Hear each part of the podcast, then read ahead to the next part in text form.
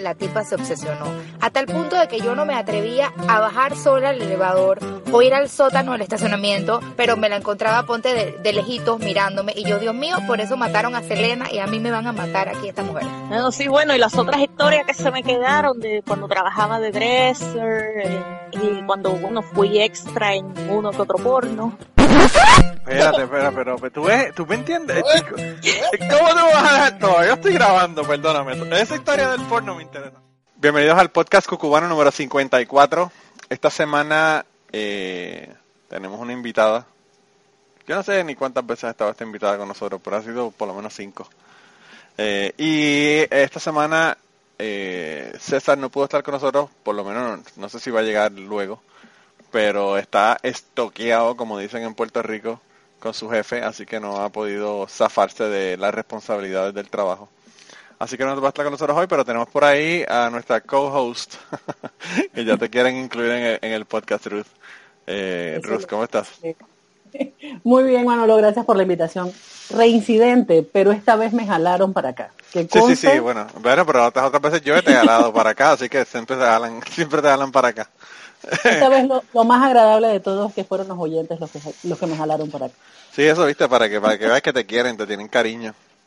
Sí, Yo, yo muchas sé que a gracias. ti te, te parece extraño y no lo entiendes, pero pues, para que tú veas. Sí, sí, me resulta interesante, porque Eres, eh, eres como Alejandra Guzmán, la reina de corazones.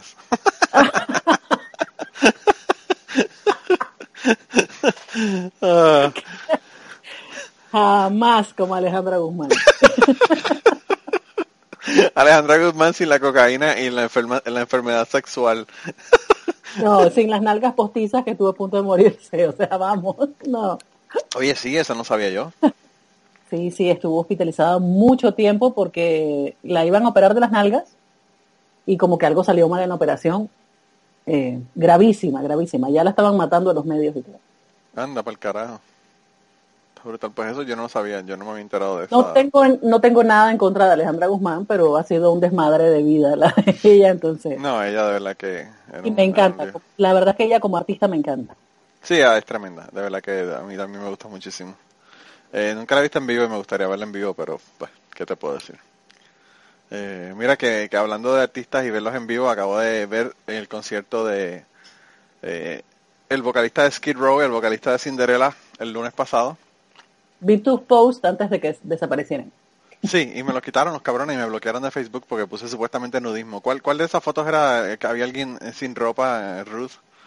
No, Facebook? pero era, era demasiada envidia de parte de la gente por no haber ido.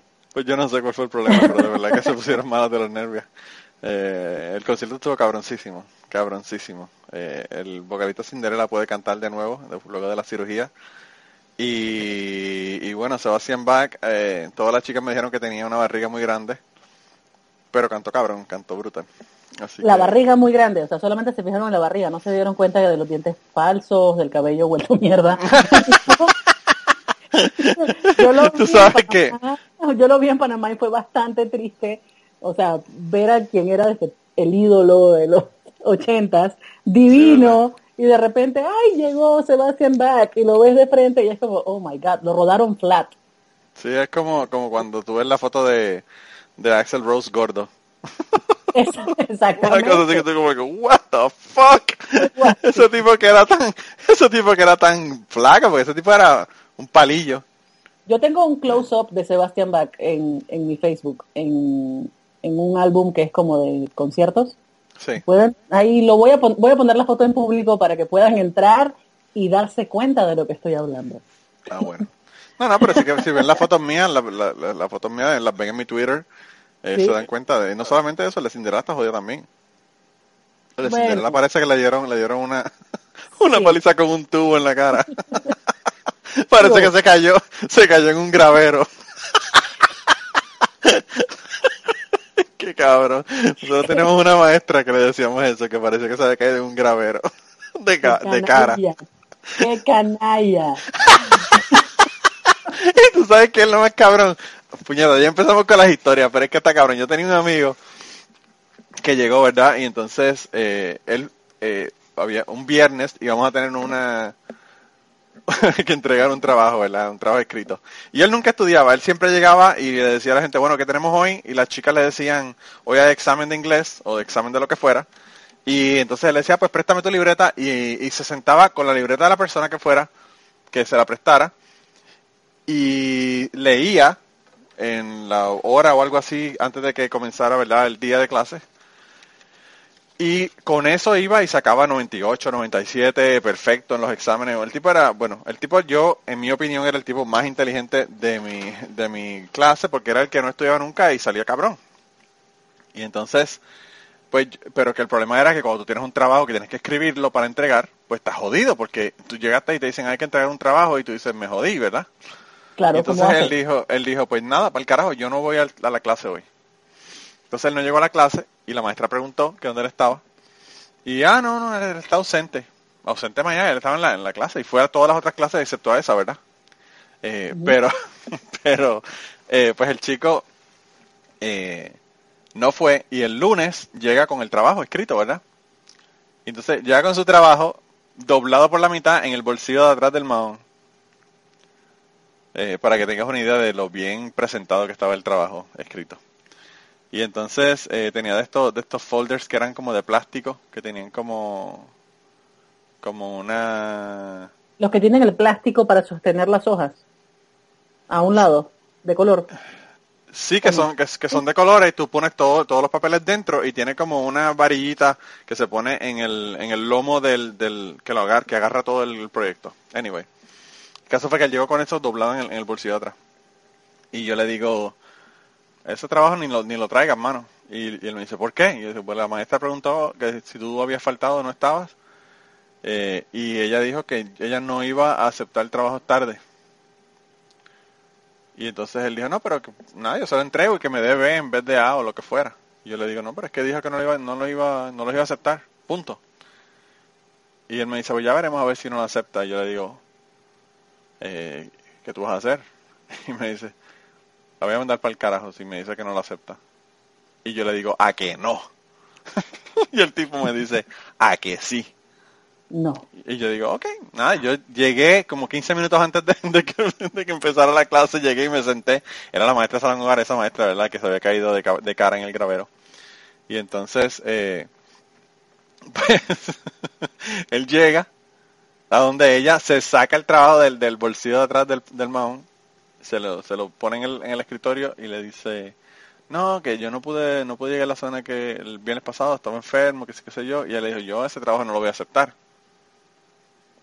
Y entonces el tipo agarra el trabajo, lo enrolla, ¿verdad? El, el, el folder, y le- lo, lo tira en el zafacón que está al lado, zafacón el bote de basura, que está al Basura. lado, al lado de- del escritorio de ella, y le dice, pues cáguese en su madre, y se da la vuelta y se fue del salón.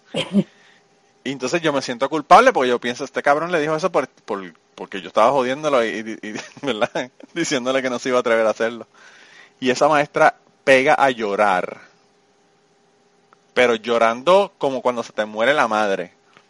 Que a mí ningún estudiante en mi vida me había hecho una cosa como esta.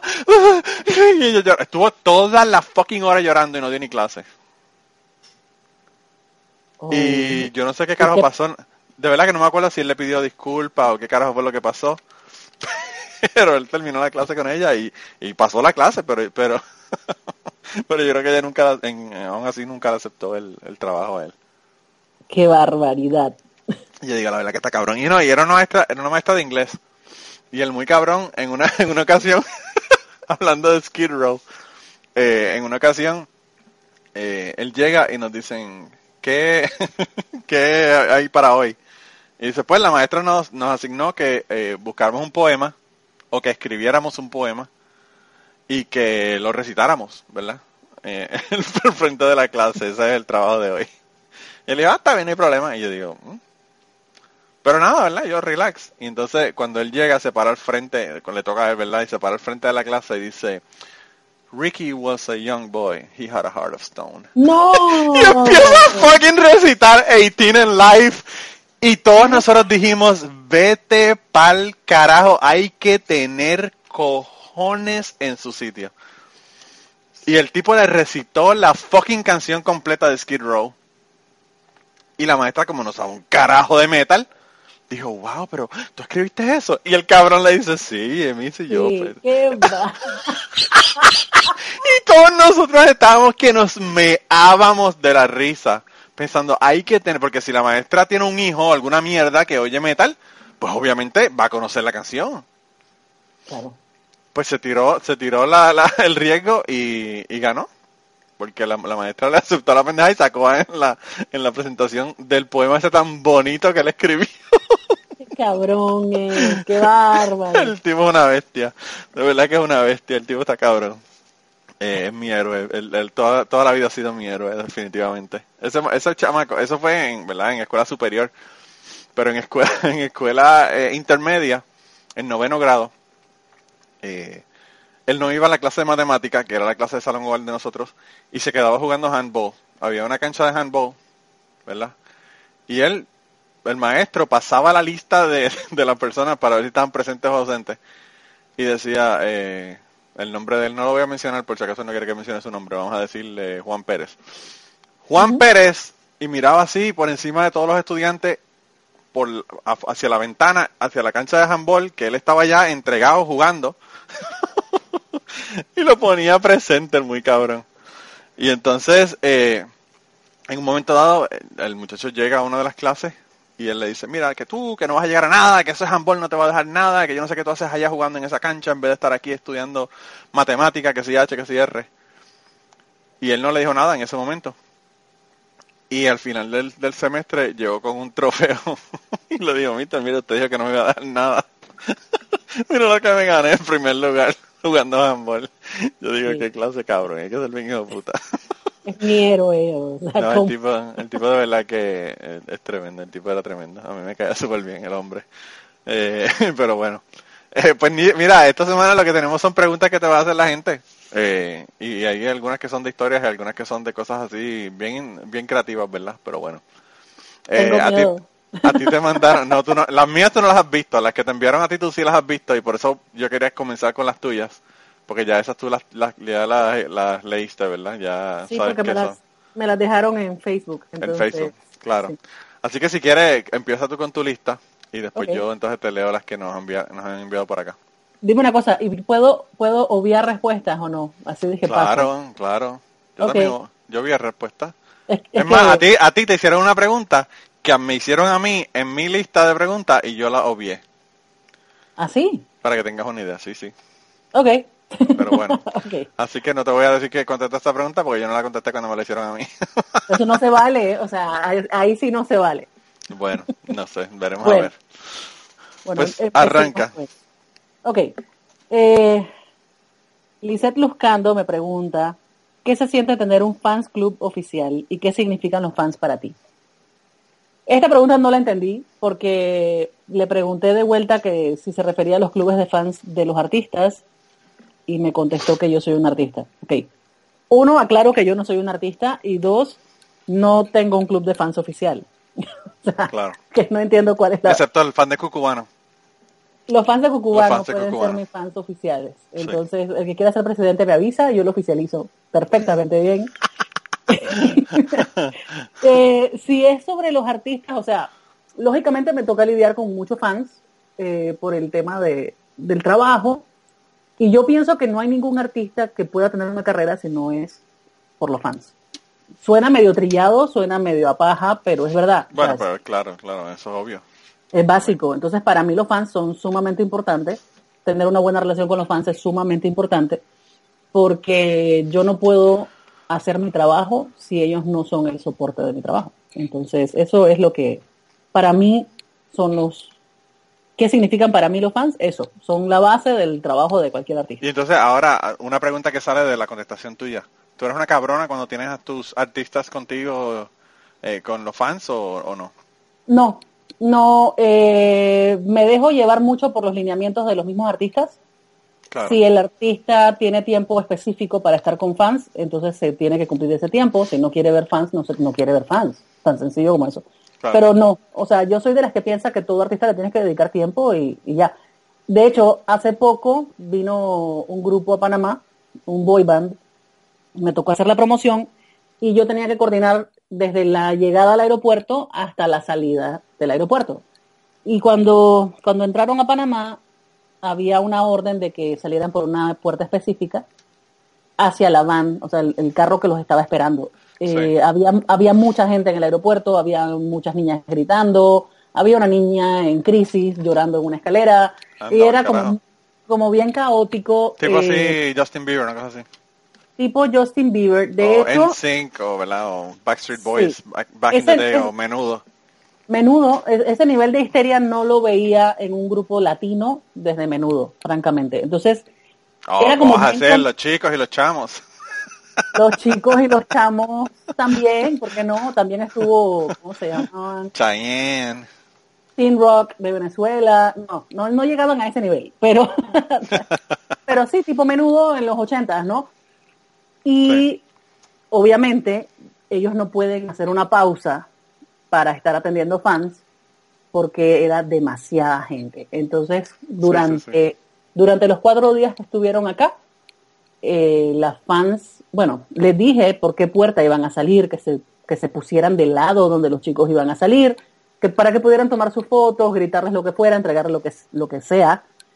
Hay dos clubes de fans, uno hace caso, el otro no. Entonces el, el club de fans que no me hizo caso y quedó del otro lado del aeropuerto, eh, pasaron como cuatro o cinco días diciendo que yo soy una cabrona y que, que yo me los llevé muy rápido, que yo no quería que ellos pasaran tiempo con ellas, etcétera, etcétera. Entonces sí, hay veces que yo tengo la imagen de ser la mala cabrona desgraciada que no les da tiempo a nadie. Bueno, pero también eso yo pienso que los artistas te usan de escudo para sus cabronadas también. No, no, es que ni siquiera fue el caso, porque el- los que estaban en el lado que tenían que estar sí se tomaron sus fotos con ellos y sí les dieron regalos y les firmaron autógrafos y todo. Sí, sí, sí. sí. Entonces también es cuestión de percepción. O sea, yo Claro. sigo lineamientos y si no se puede, no se pudo y listo. Pues la razón Eh, por la que yo te pregunto es porque yo fui a un concierto de Striper en el 2005. Eh, el concierto es un club súper pequeño. Yo estaba como a tres pies de Michael Sweet. Daba un paso adelante y podía agarrar el, el stand del micrófono. Porque Te caían era- gotas de sudor. Sí, básicamente, porque tampoco era tan tan alto el, el stage, ¿verdad? Era un club nocturno. Y entonces habrían como 300 personas. Al final ellos dijeron que iban a firmar autógrafos. Y entonces, eh, pues ellos estaban allí de lo más cool con los fans. Y no había ni 300 personas porque pues, habían 300 personas en el club, pero se quedarían, qué sé yo, 100, maybe. Yo creo que no había ni 100. Y, y el manager era un cabrón. Básicamente empujando a la gente, sigan, sigan, sigan, váyanse, no saquen fotos, no... ¿Sabes? Que te filmen la mierda y no ni hables con ellos, tú sabes. Claro, pero ese es el papel del manager también. Entonces, eh, y vamos a lo siguiente, yo no soy manager de artistas. Ah, no, no, yo sé, yo sé. Entonces, pero sí, casi siempre el manager es el que, el que se encarga de esa parte. Y usualmente los enemigos son los managers, no, no los promotores ni, ni los que hacen el marketing, que es mi caso, ¿no? Claro, a mí me molestó porque yo empecé a hablar con ellos y les estaba hablando de una- un concierto que yo los vi en Puerto Rico. Y yo no sé, pero ellos me estaban haciendo preguntas sobre eso. Y entonces el tipo está empujándome y yo como que cabrón, eh, me está preguntando algo, le tengo que contestar, o sea, voy a quedar yo como el cabrón de que me fui y no le quiso hablar, tú sabes. Exacto. Pero bueno. ¿qué te puedo Es decir? cuestión, fue un mal timing. Sí, sí, sí, sí, sí. Eh, no sé, Sí. anyway. Pero nada, entonces no tiene fan club, pero estás abierta que te abran uno. Bueno, los, los oyentes de Cucubano, si quieren abrir uno, perfecto. Perfecto. Bueno, Eh, Bueno. La siguiente pregunta, que es de la misma persona, me dice, ¿cómo combinas tu profesión con el rol de madre y esposa? Y si quiero que Damián sea artista. Ok, hago la explicación. Damián es mi hijo menor, tiene dos años. Eh, y cómo combino mi profesión. Yo trabajo desde mi casa, afortunadamente, entonces paso mucho tiempo con, con mis hijos. Mi esposo tiene un trabajo con horario de oficina, 9 to 5, y, y nada, o sea, realmente no, no es cuestión de sacrificar nada, se sacrifica tiempo cuando hay giras promocionales que me exigen estar fuera de la casa, pero el resto del tiempo yo estoy en mi casa y, y no, hay, no, no hay mayor mayor complicación porque es un trabajo más, es como si yo trabajara en una oficina de 8 a 5. claro. Sí, sí, sí. Entonces no es tan sacrificado. Eh, que si Damián, quiero que Damián sea artista, quiero que Damián sea lo que quiera hacer. Quiero que, no solamente Damián, te- está mi hija Sara, que tiene 14. Y también quiero que sea lo que quiera hacer. Sara canta en un grupo y el día que diga, bueno, pasó siete años tomando clases de baile, después se dio cuenta que no quería baile, quiere canto, entonces si quiere canto, quiere canto. Eh, y si el día de mañana me dice no quiero cantar y ahora me quiero dedicar a hacer figuras de plastilina y exponerlas, entonces que las haga. Eh, yo no fuerzo a mis hijos a hacer lo que las cosas con las que yo trabajo. Me parece que son libres de decidir lo que quieran y son libres de pensar lo que quieran pensar. Los crío así porque, porque pienso que eso los puede hacer mejores personas. Tener su propia opinión y poder decidir ellos lo que les gusta, lo que no les gusta. Claro, y lo, y lo que van a hacer. Claro, ellos decidirán más adelante. Ahora mismo Sara se quiere dedicar a lo mismo que yo y bien por ella, o sea, está bien. Entonces ven conmigo y aprende. Y el día que no quieras hacerlo, entonces dejas de venir y listo. Así es que no pasa nada y no, no, no tengo una respuesta a que si quiero o no, no, no quiero, pero sí quiero que sea lo que quiera hacer. Eh, la misma persona me pregunta, el artista nacional con que más te ha gustado trabajar y el internacional. Esto está un poquito difícil. Yo pasé mucho tiempo trabajando con rock panameño, eh, entonces tengo un portafolio de mucha gente a quien quiero mucho, con quien me encantó trabajar eh, trabajé con la ganadora de Latin American Idol del 2008 eh, bajo la disquera. Es panameña y la considero una súper amiga mía. Entonces, no creo que tenga ningún, ningún favorito. Hay unos más fáciles, hay unos más difíciles. me gustó mucho trabajar con Margarita Enríquez, la ganadora de Latin American Idol, porque, porque ella venía de cero. Venía de cero teniendo 16 años. Claro a ser una mega estrella. Entonces, el hecho de ver crecer a Margarita, eh, a mí me llena mucho.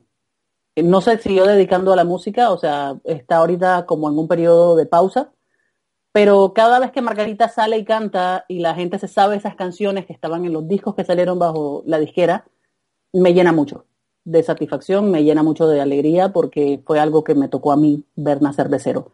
Y con los artistas internacionales me pasa igual, o sea, se siente un se siente mejor eh, saber que uno logró que la gente se, supiera esas canciones, fuera los shows y tal, que los artistas que uno agarra ya empezados. O sea, yo no podría darme golpes de pecho diciendo yo hice la carrera de Chayanne porque es mentira. Eh, pero sí, por ejemplo, hubo un dúo de reggaetón de Puerto Rico, Dylan y Lenny, que me tocó hacerlos de cero y antes de que se separaran vinieron a Panamá a, un show donde llenaron el venue y la gente coreaba todas las canciones. No me gusta el reggaetón, pero me tocó hacerles el trabajo y lo que pasó en ese concierto fue gracias al trabajo que yo hice. Entonces, es más satisfactorio, no es que me guste más trabajar con artistas de cero o que me guste menos. Y bueno, esa es la respuesta. Y yo pienso que todos hacemos trabajos que nos gustan y trabajos que no nos gustan. claro, claro. Hay partes de mi trabajo que yo no tengo problema con hacer, que no me molestan, y hay partes que, me, que, no me gustan. O sea que... No, y, también viene la otra parte que en mi caso me toca trabajar con personas.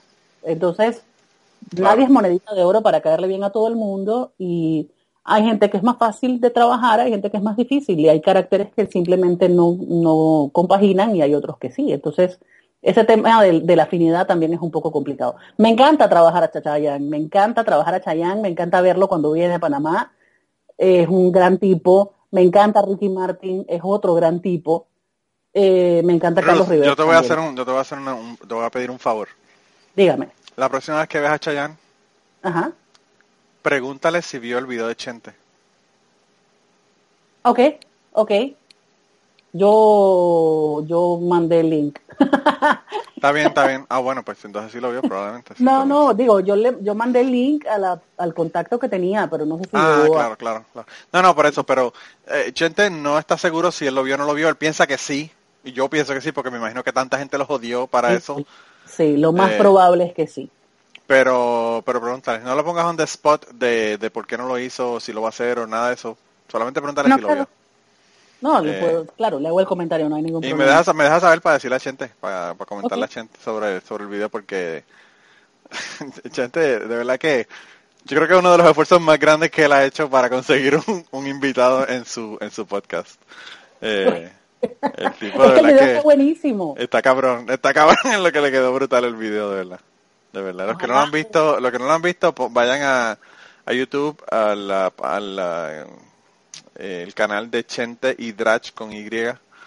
Eh, y busquen un video que le hizo Chayanne para tratar de convencerlo de que estuviera en su podcast. Y es el, básicamente el video de, de Fiesta en América, pero pues eh, él lo hizo en vez de Chayanne, ¿verdad? Con bailarines y toda la pendeja. O sea, el tipo lo hizo, bueno, un trabajo que tiene que haber sido un trabajo cabrón haber hecho. Primero conseguir cuáles fueron las calles. Bueno, tiene que haber sido un, un trabajo cabrón. Y está súper cool, o sea, está súper cool. Si no lo han Sí. visto, vayan de una vez porque Sí. de verdad le quedó brutal. Me quedó, cabrón. Yo te lo envié y, y- tú me dijiste, ¡Diablo, qué clase de loco! Sí, está brutalísimo, me encantó. Eh, ok, siguiente pregunta. Esto me lo manda José Daniel Andrade. Me pregunta, ¿cuál ha sido la solicitud más bizarra de parte de algún artista? Eh, que bueno, todos los, M- todos los M&M sean rojos. Ojalá fuesen los M&M. Sí, ¿verdad? Y esto, y esto no tiene ni siquiera que ver con el trabajo de la disquera, eso fue en otro momento trabajando como independiente, full independiente. Un artista internacional, no es panameño, eh, me dijo que quería en su habitación de hotel 16 condones azules. Anda por el carajo. ¿Y por qué azules? No sé, pero quería 16 condones azules, entonces Sería que lo tenía bien chiquitita como un pitufo.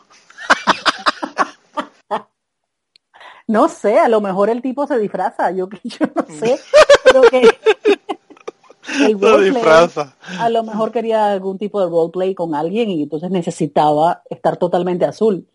Coño, No pero lo sé. 16, 16. 16. Quizás es que estaba en The Blue Man Group y no usaban ropa.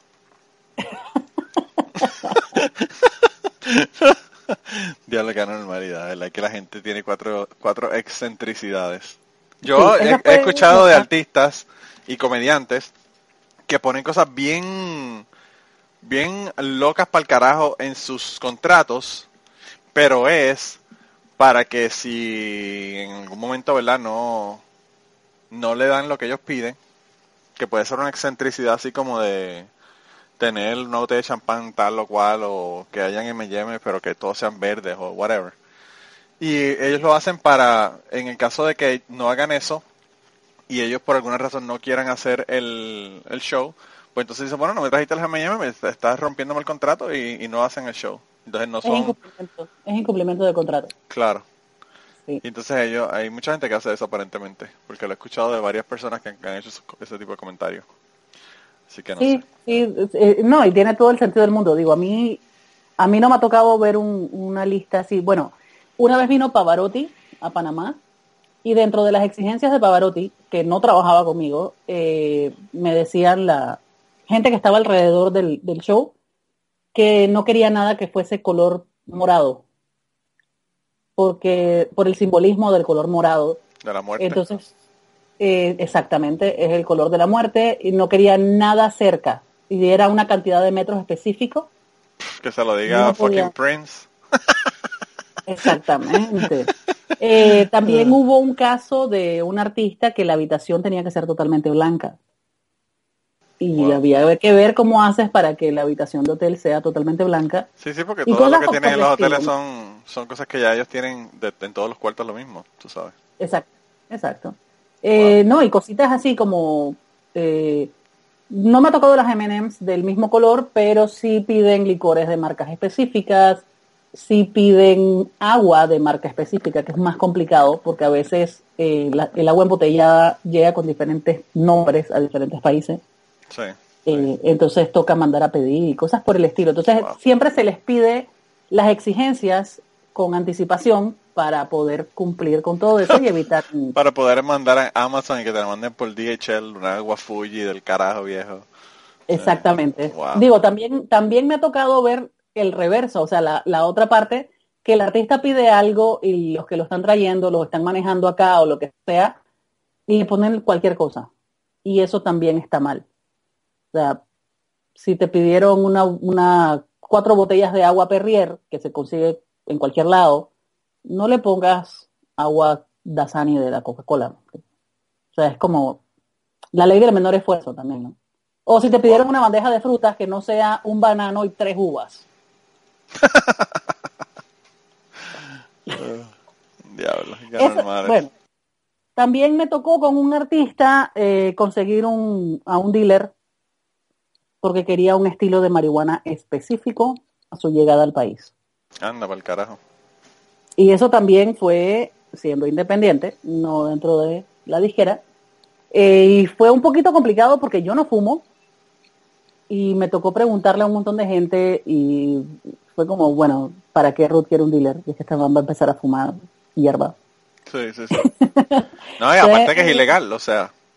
Sí, pero igual tampoco fue que le pregunté a gente que no fumaran. O, o Ah, que no, no, no, yo, yo entiendo eso, pero lo que te quiero decir es que, sea, tú estás comprando un producto ilegal para darle a una persona y, bueno, eso tiene unas implicaciones legales para ti. Claro, claro, claro. Entonces, eh, no, fue un poquito complicado conseguir el dealer, pero afortunadamente el tipo apareció una hora antes de que el, el artista este llegara al- al lugar donde se iba a presentar.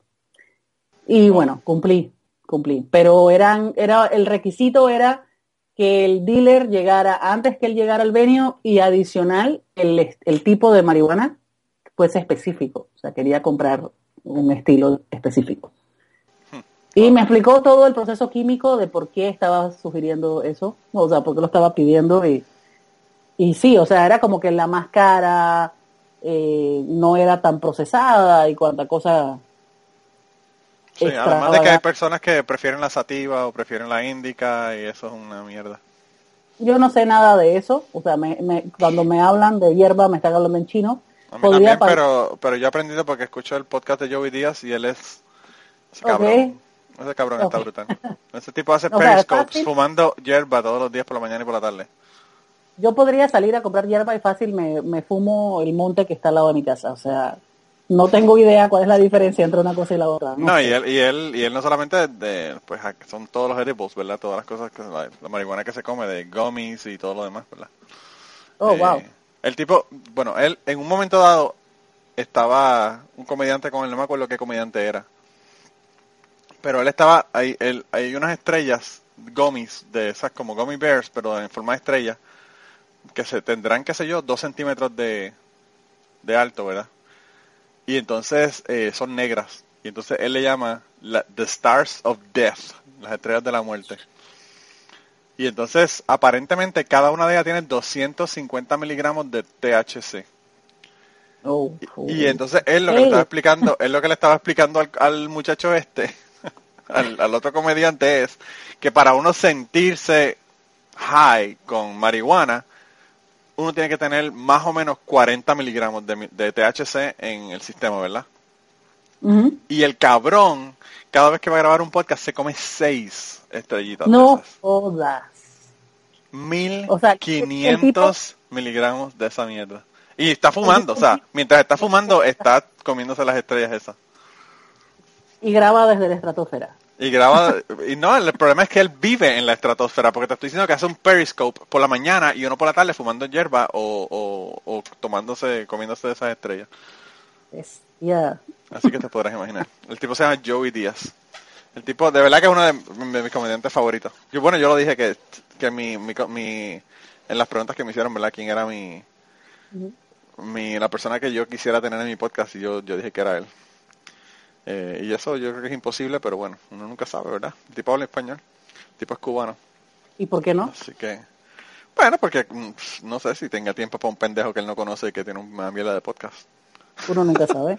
Claro, claro, claro. No, no, no, no. Y Yo cuando venga yo Nashville, creo- se lo voy a yo decir. que sea- Yo no creo que sea una mierda de podcast.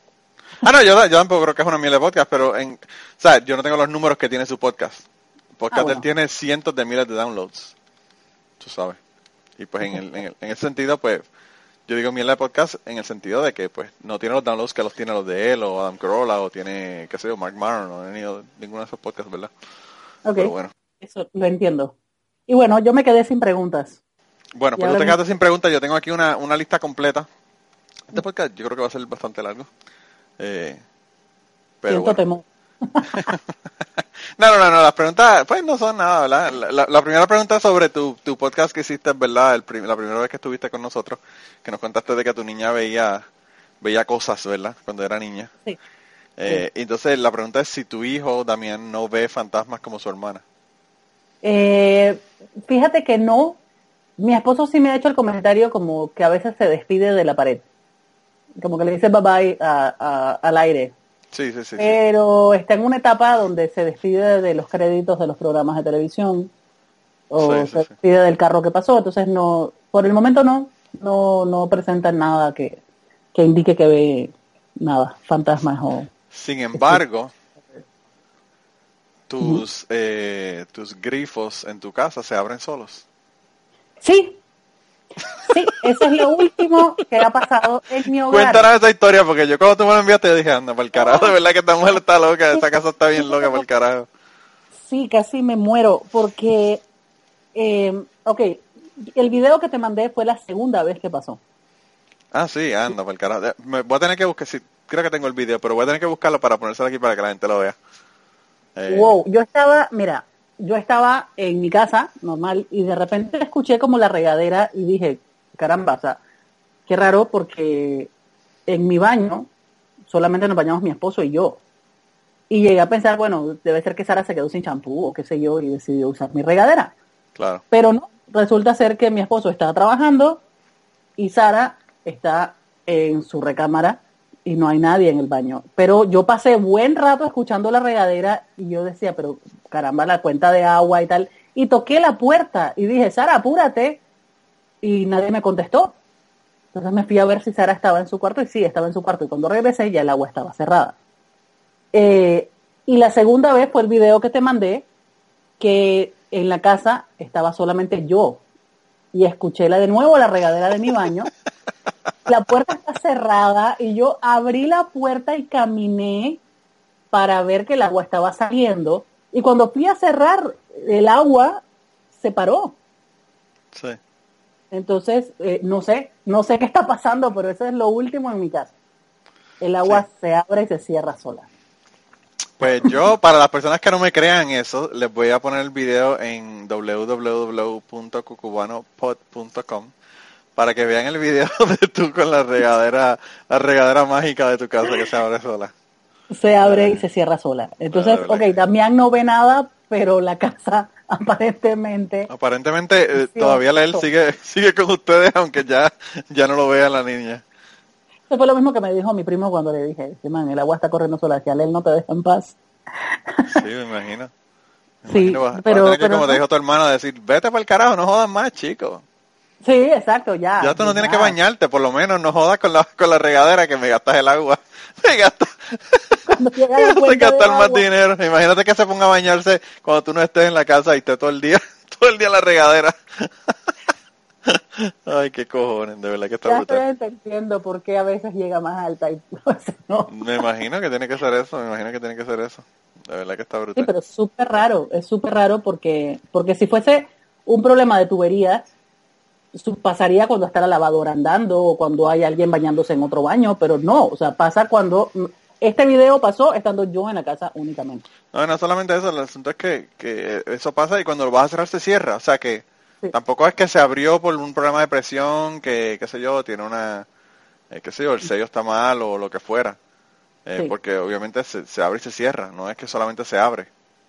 Exactamente. Eh, es una cosa bien rara, de verdad que está bien rara. Pero bueno. Ese Dile es a él Alel que que- todavía no cree. Dile a él que no se bañe y que no se bañe en la casa, que si se va a bañar que vaya al, al apartamento del vecino. Mira, la segunda pregunta que nos enviaron fue ¿qué, ¿qué fue lo primero que le dijiste a Chayanne? Me imagino que cuando la primera vez que lo viste, ¿qué fue lo primero que le dijiste? la primera vez que lo vi, wow, eh, hola Chayanne, hola, eh, no me acuerdo si le dije Elmer o le dije Chayanne, pero creo que le dije hola. Lo que pasa es que yo el chip, el chip ese de fan arrebatada no lo tengo. Entonces, ah, bueno.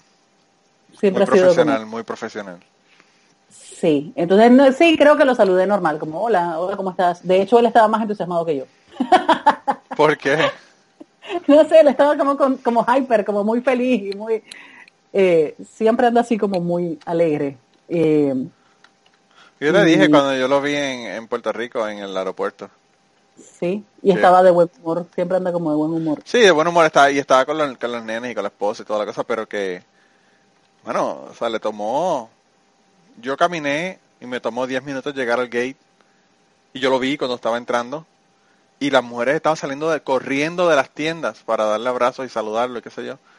Eh, porque si tú crees que la gente son locos con Chayanne en, en Panamá, en Puerto Rico, pues imagínate, él es de Puerto Rico. Claro. Eh, y entonces, pues, las mujeres, pero como locas, ¿verdad? Entonces yo lo saludé y le dije, hola, ¿cómo estás? Qué, qué, qué, qué bueno que estás aquí, qué sé yo. Yo no sabía que él iba a viajar en mi mismo avión. Y yo llegué a mi gate y nada, me puse a, leer o no me acuerdo lo que estaba haciendo, pero sé que estaba ahí esperando, ¿verdad? Para que saliera. Y como una hora más tarde llegó Chayanne al gate. O sea que lo que yo hice en 10 minutos, le tomó una hora llegar al gate. Es que cuando vas, cuando se va de cada país, tiene que salir, hacia, tiene que llegar al aeropuerto cuatro horas antes. Sí, sí, sí, sí, es que no, es que no puede, imagínate, si, si se vuelve loca la gente. Qué la increíble. gente. Eh, y en Puerto Rico, pues imagínate, más todavía. Mira, la pregunta que te dije que, que, me- que me habían hecho a mí y que no quise decirla eh, es esta, ¿de qué te arrepientes? ¿De ¿Te acuerdas que yo no quise decir de qué era que me arrepentía en mi vida? ¿De qué me arrepiento? Oh, mm, No sé, digo, si tienes algo de que te arrepientes, puede que no te arrepientas de nada. No, es que ahorita no se me ocurre nada. O sea, no es que no me arrepienta de nada. Tiene que haber algo de lo que me arrepiento, pero pero no es algo que me importe tanto como para tenerlo así como top of mind. Presente, ok, Entonces, bueno. Eh, Dame, esta, exacto, dame un chance y te digo más tarde. Ok. Pues esta, esta todavía es más complicada, porque esta sí la vas a tener que sacar así como que de la nada. eh, y, y, bueno, ¿qué te puedo decir? Eh, la, la pregunta es, contesta en canciones. Canción para tus hijos. Que le diga un título de una canción que, para tus hijos, que le dedicarías o que le cantarías o que, o que te recuerda a tus Eh, hijos. Canción para mis hijos, si, si es cuestión de dedicarle una canción a mis hijos, eh, por ti, de ella baila sola. Por ti de ella baila sola. Yo te quiero regalar palabras, ser tu red para cuando caigas, cogerte de la mano al andar y decirte cosas al oído, ser tu manta cuando tengas frío y ser tu hombro para llorar. Por ti mi vida empeño por un momento de verte sonreír. Por ti mi alma. Ok, esta es la canción para tus hijos. Eh, canción del olvido. Ok, eh, canción del olvido. En el momento en que le pones canción al olvido, deja de ser olvido. Ah, coño, Entonces- qué buena contestación. Me gusta esa contestación. me gusta más esta contestación que si me hubieses dado el título de una canción. Eh, sí, sí, sí, definitivamente. La mía, la mía es eh, Mariposa Traicionera para mi ex esposa.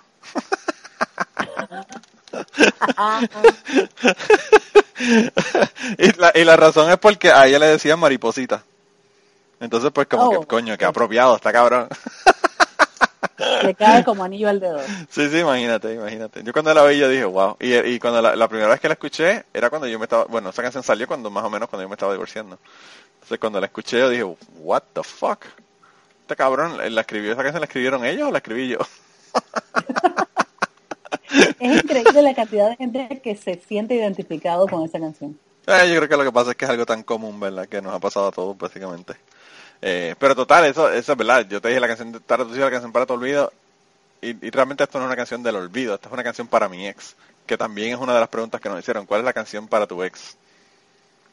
Canción para mi ex. Sí.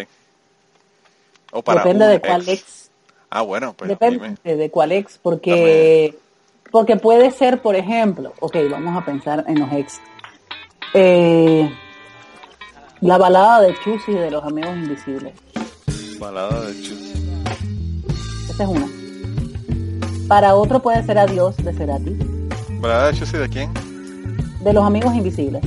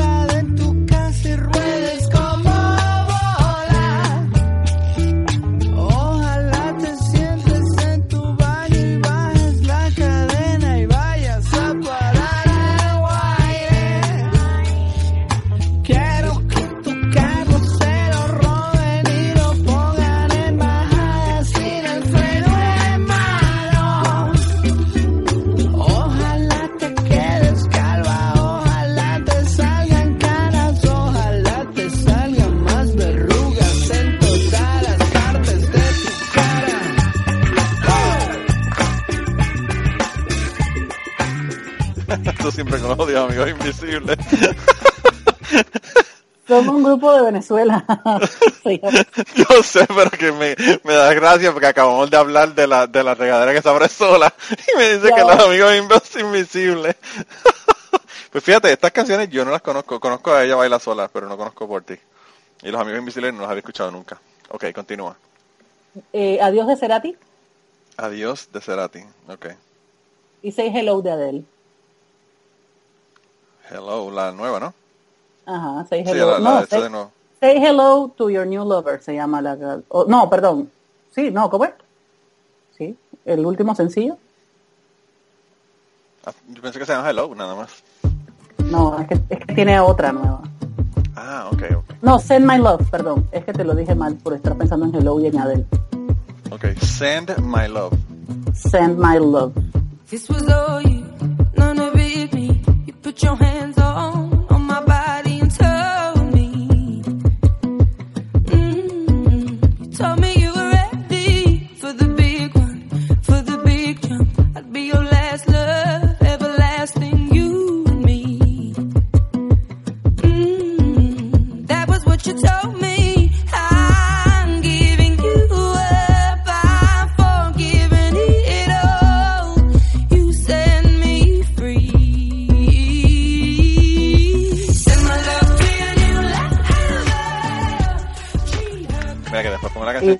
Y- se jode la cosa.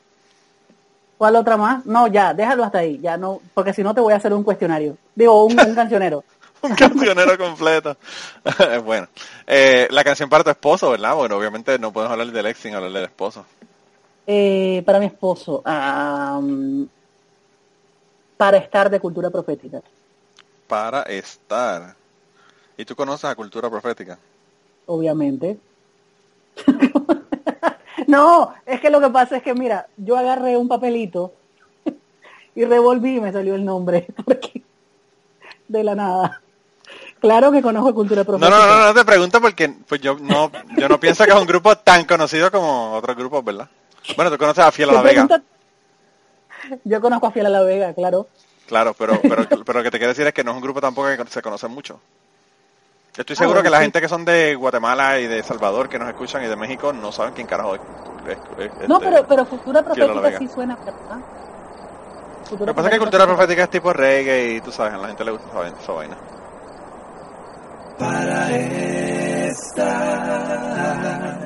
Puede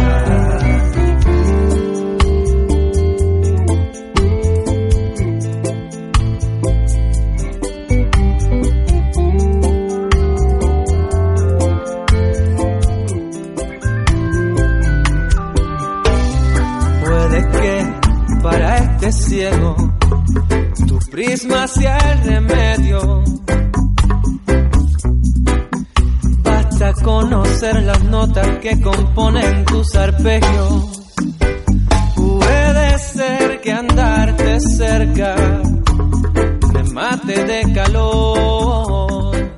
Si es que soy un pajarito. Tú sabes que yo, eh, siendo de Puerto Rico, nunca los he visto en vivo, nunca he escuchado nada de su música. O sea, yo los oigo en las tiendas. Yo voy a una, hay una, hay una tienda que se llama Valija Gitana, que es de ropa así tipo gitana y, y todo ese tipo de cosas, ¿verdad? Medio hip- hippie. Medio hippie. Y ahí siempre tienen puesto cultura profética, pero eso es como que, yo no sé si está en las reglas de la compañía, pero ahí es donde yo he escuchado cultura profética. O cuando voy a la playa, ¿verdad? Que la gente la tiene en la playa. Sí, Eh, es que es como radios. canción de playa. Es como, Sí, es es una música así, ¿verdad? sí. Mira, la, la mía, la mía de mi ex, de mi esposa es Love of a Lifetime de Firehouse. Esa es una tremenda canción. Sí. Y sí, podría ser también. Eh, a mí, a mí me gusta porque pues es como que de una a new beginning y esta vez sí la Sí. cosa funcionó, ¿verdad? Exacto. Eh, por eso es que yo pienso que me, me gustó. Eh, y la de la ex, pues ya la te dije, mariposa traicionera. Eh, una canción de alegría o que te pone feliz. Ah, no, no voy a decir Happy de Pharrell. No, Ay, bendito. esa no es. Esa es como que la, la obvia, ¿verdad? Esa es como que la más obvia. Exacto. Todo el mundo espera que se conteste eso. No, el mono y la culebra de señor Luke. El mono y la culebra. de señor Luke. Es una canción que me pone de buen humor.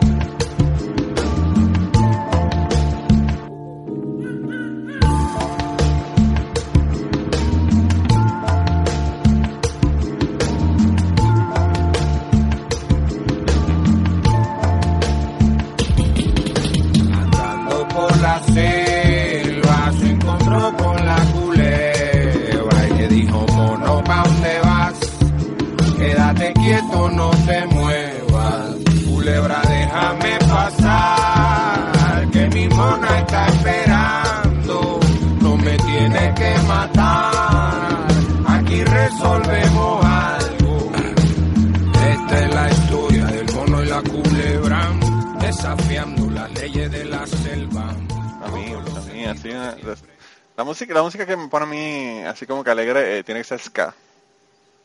También, eh, bueno, Señorita, a mí me gusta su style. no, bueno, los rabanes no me ponen de humor. Ah, a mí me gustan, me gustan los rabanes. Digo, me gusta esa canción. Los rabanes en general, ¿verdad? No es así que me llama la atención mucho, pero bueno. Lo que pasa es que tiene que ver también con el tempo de, de la música, ¿no? Lo ska, Claro, claro. Sí, es un upbeat. Es un upbeat. No hay más nada. Eso, eso es lo, la descripción de ska, ¿verdad? Sí. Pero bueno. Eh, podría ser esa y y tus tontas tram- trampas de los fabulosos Cadillacs. Tus tontas trampas.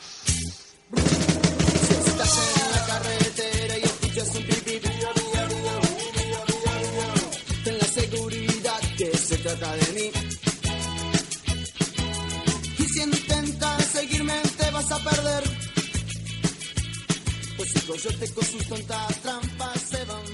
Es la canción del Correcaminos, pero cantada por los fabulosos Cadillacs.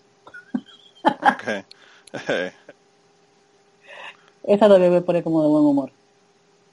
bueno, pues esa es la otra. Y la última pregunta de canciones.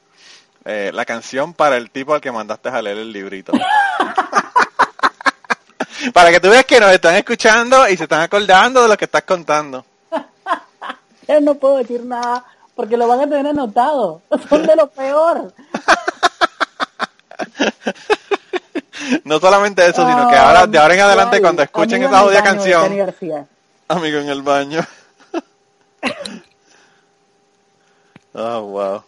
Amigo en el baño de Cani. Esa es la que... Pobrecito, ¿verdad? El hombre. Llevo días leyendo tus cartas, preguntándome por qué me enamoré de ti.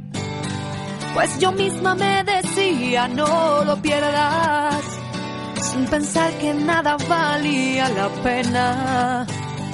Porque fue que pensé en ti cuando no eras para mí, pero todo se contestó en una conversación. Quiero darte la explicación que fui a una tienda que lo que he comprado me sirve mejor que el estar a tu lado que dos baterías me han funcionado mejor que tus besos y que abrazos ya no diré yo más nunca te extraño pues no me hacen falta ya más tus engaños para dar migajas y hacerme más daño mejor soy feliz con mi amigo en el baño En el podcast cubano sabemos que tenemos gente que nos escucha que tiene historias tan buenas como las historias que estás escuchando en el día de hoy. Y vamos a regresar en un momento al podcast, pero queríamos decirte de qué manera nos puedes enviar esas historias. La primera y la más fácil es utilizando Twitter. En Twitter nos consigues en cucubanopod. También nos puedes contactar por email en cucubanopod.gmail.com. Nos puedes contactar utilizando Facebook. Tenemos una página en Facebook que la consigues buscando Podcast Cucubano. Y además de eso nos puedes enviar tus grabaciones si es que lo que tienes es una entrevista o una conversación que tienes con una persona que quieres eh, enviarnos. Así que anímate, envíanos tus historias y si no, nos contactas y la grabamos contigo utilizando Skype. Gracias por escucharnos, gracias por el apoyo, gracias por las historias y nada, regresamos al podcast. Mira, eh, eh, César dice ahí, está llegando y dice, eh, llegué pero me imagino que están acabando. Estamos todavía como a mitad de mi lista. Pero bueno, ¿En serio? ¿Son tantas preguntas así? sí, son, son un montón. son un montón. Oh, wow. Hoy el podcast va a estar bien largo. No, no, pero la estamos pasando cabrón. Que, ¿verdad? Como el hashtag de Twitter, pasándola cabrón. Eh, sí, no, hemos, hemos dado que tres, cuatro preguntas yo, ¿verdad? Digo, la, la canción la estoy considerando una pregunta. cuatro preguntas y tengo una, dos, tres, cuatro, cinco, seis, siete, me faltan unas cuantas.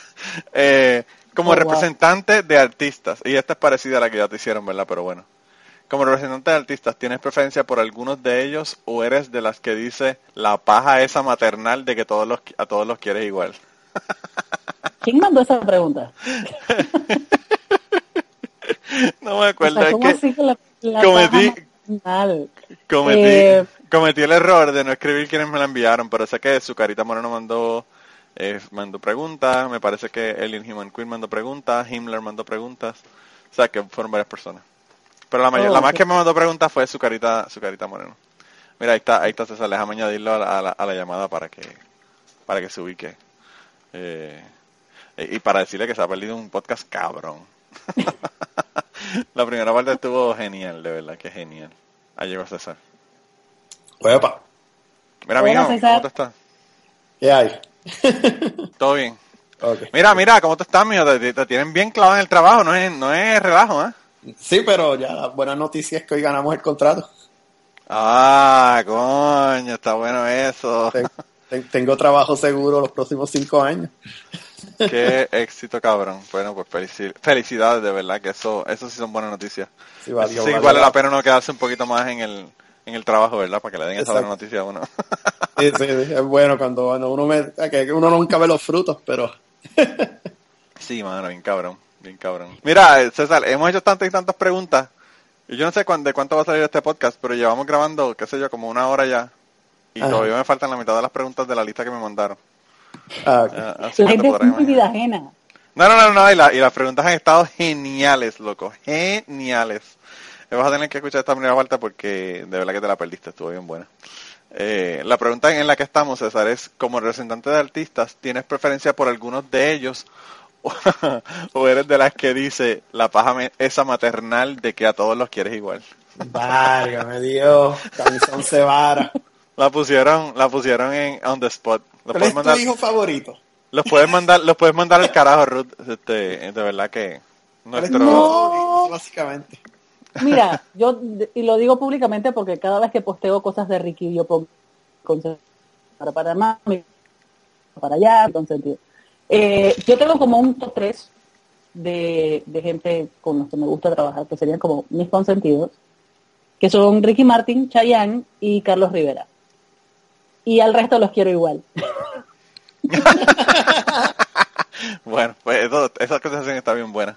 Yo creo que hemos llegado ahora a la pregunta que vas a- que no vas a contestar. Yo creo que yo la voy a contestar por ti.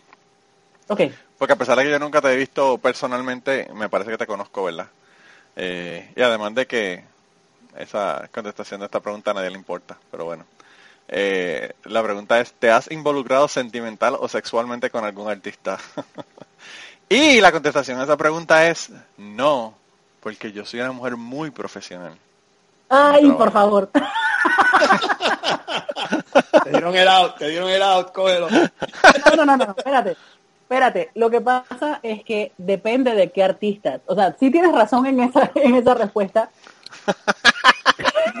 Pero si nos vas a contar algo juicy, olvídate, no me hagas caso y, cont- y cuenta. No, no tengo nada juicy que contar. Ah, Eh, qué aburrido, el papá de Sara, el, el papá de mi hija mayor es, es cantautor. Entonces es artista. Ah, bueno. Y entonces, bueno, pues obviamente sí me he involucrado. Sí, sí, pero yo creo que aquí lo que, aquí lo que se refiere es Yo sé si estás involucrado con refiere. tus, Yo con la gente que estás manejando, ¿verdad? Yo sé a qué se refiere, pero no. O sea, en nada que tenga que ver con, con mi trabajo. No. Ni sentimental ni sexualmente. Bueno, obviamente, yo pienso que eso, yo no sé, yo, Así que trabajo- tienes tienes razón.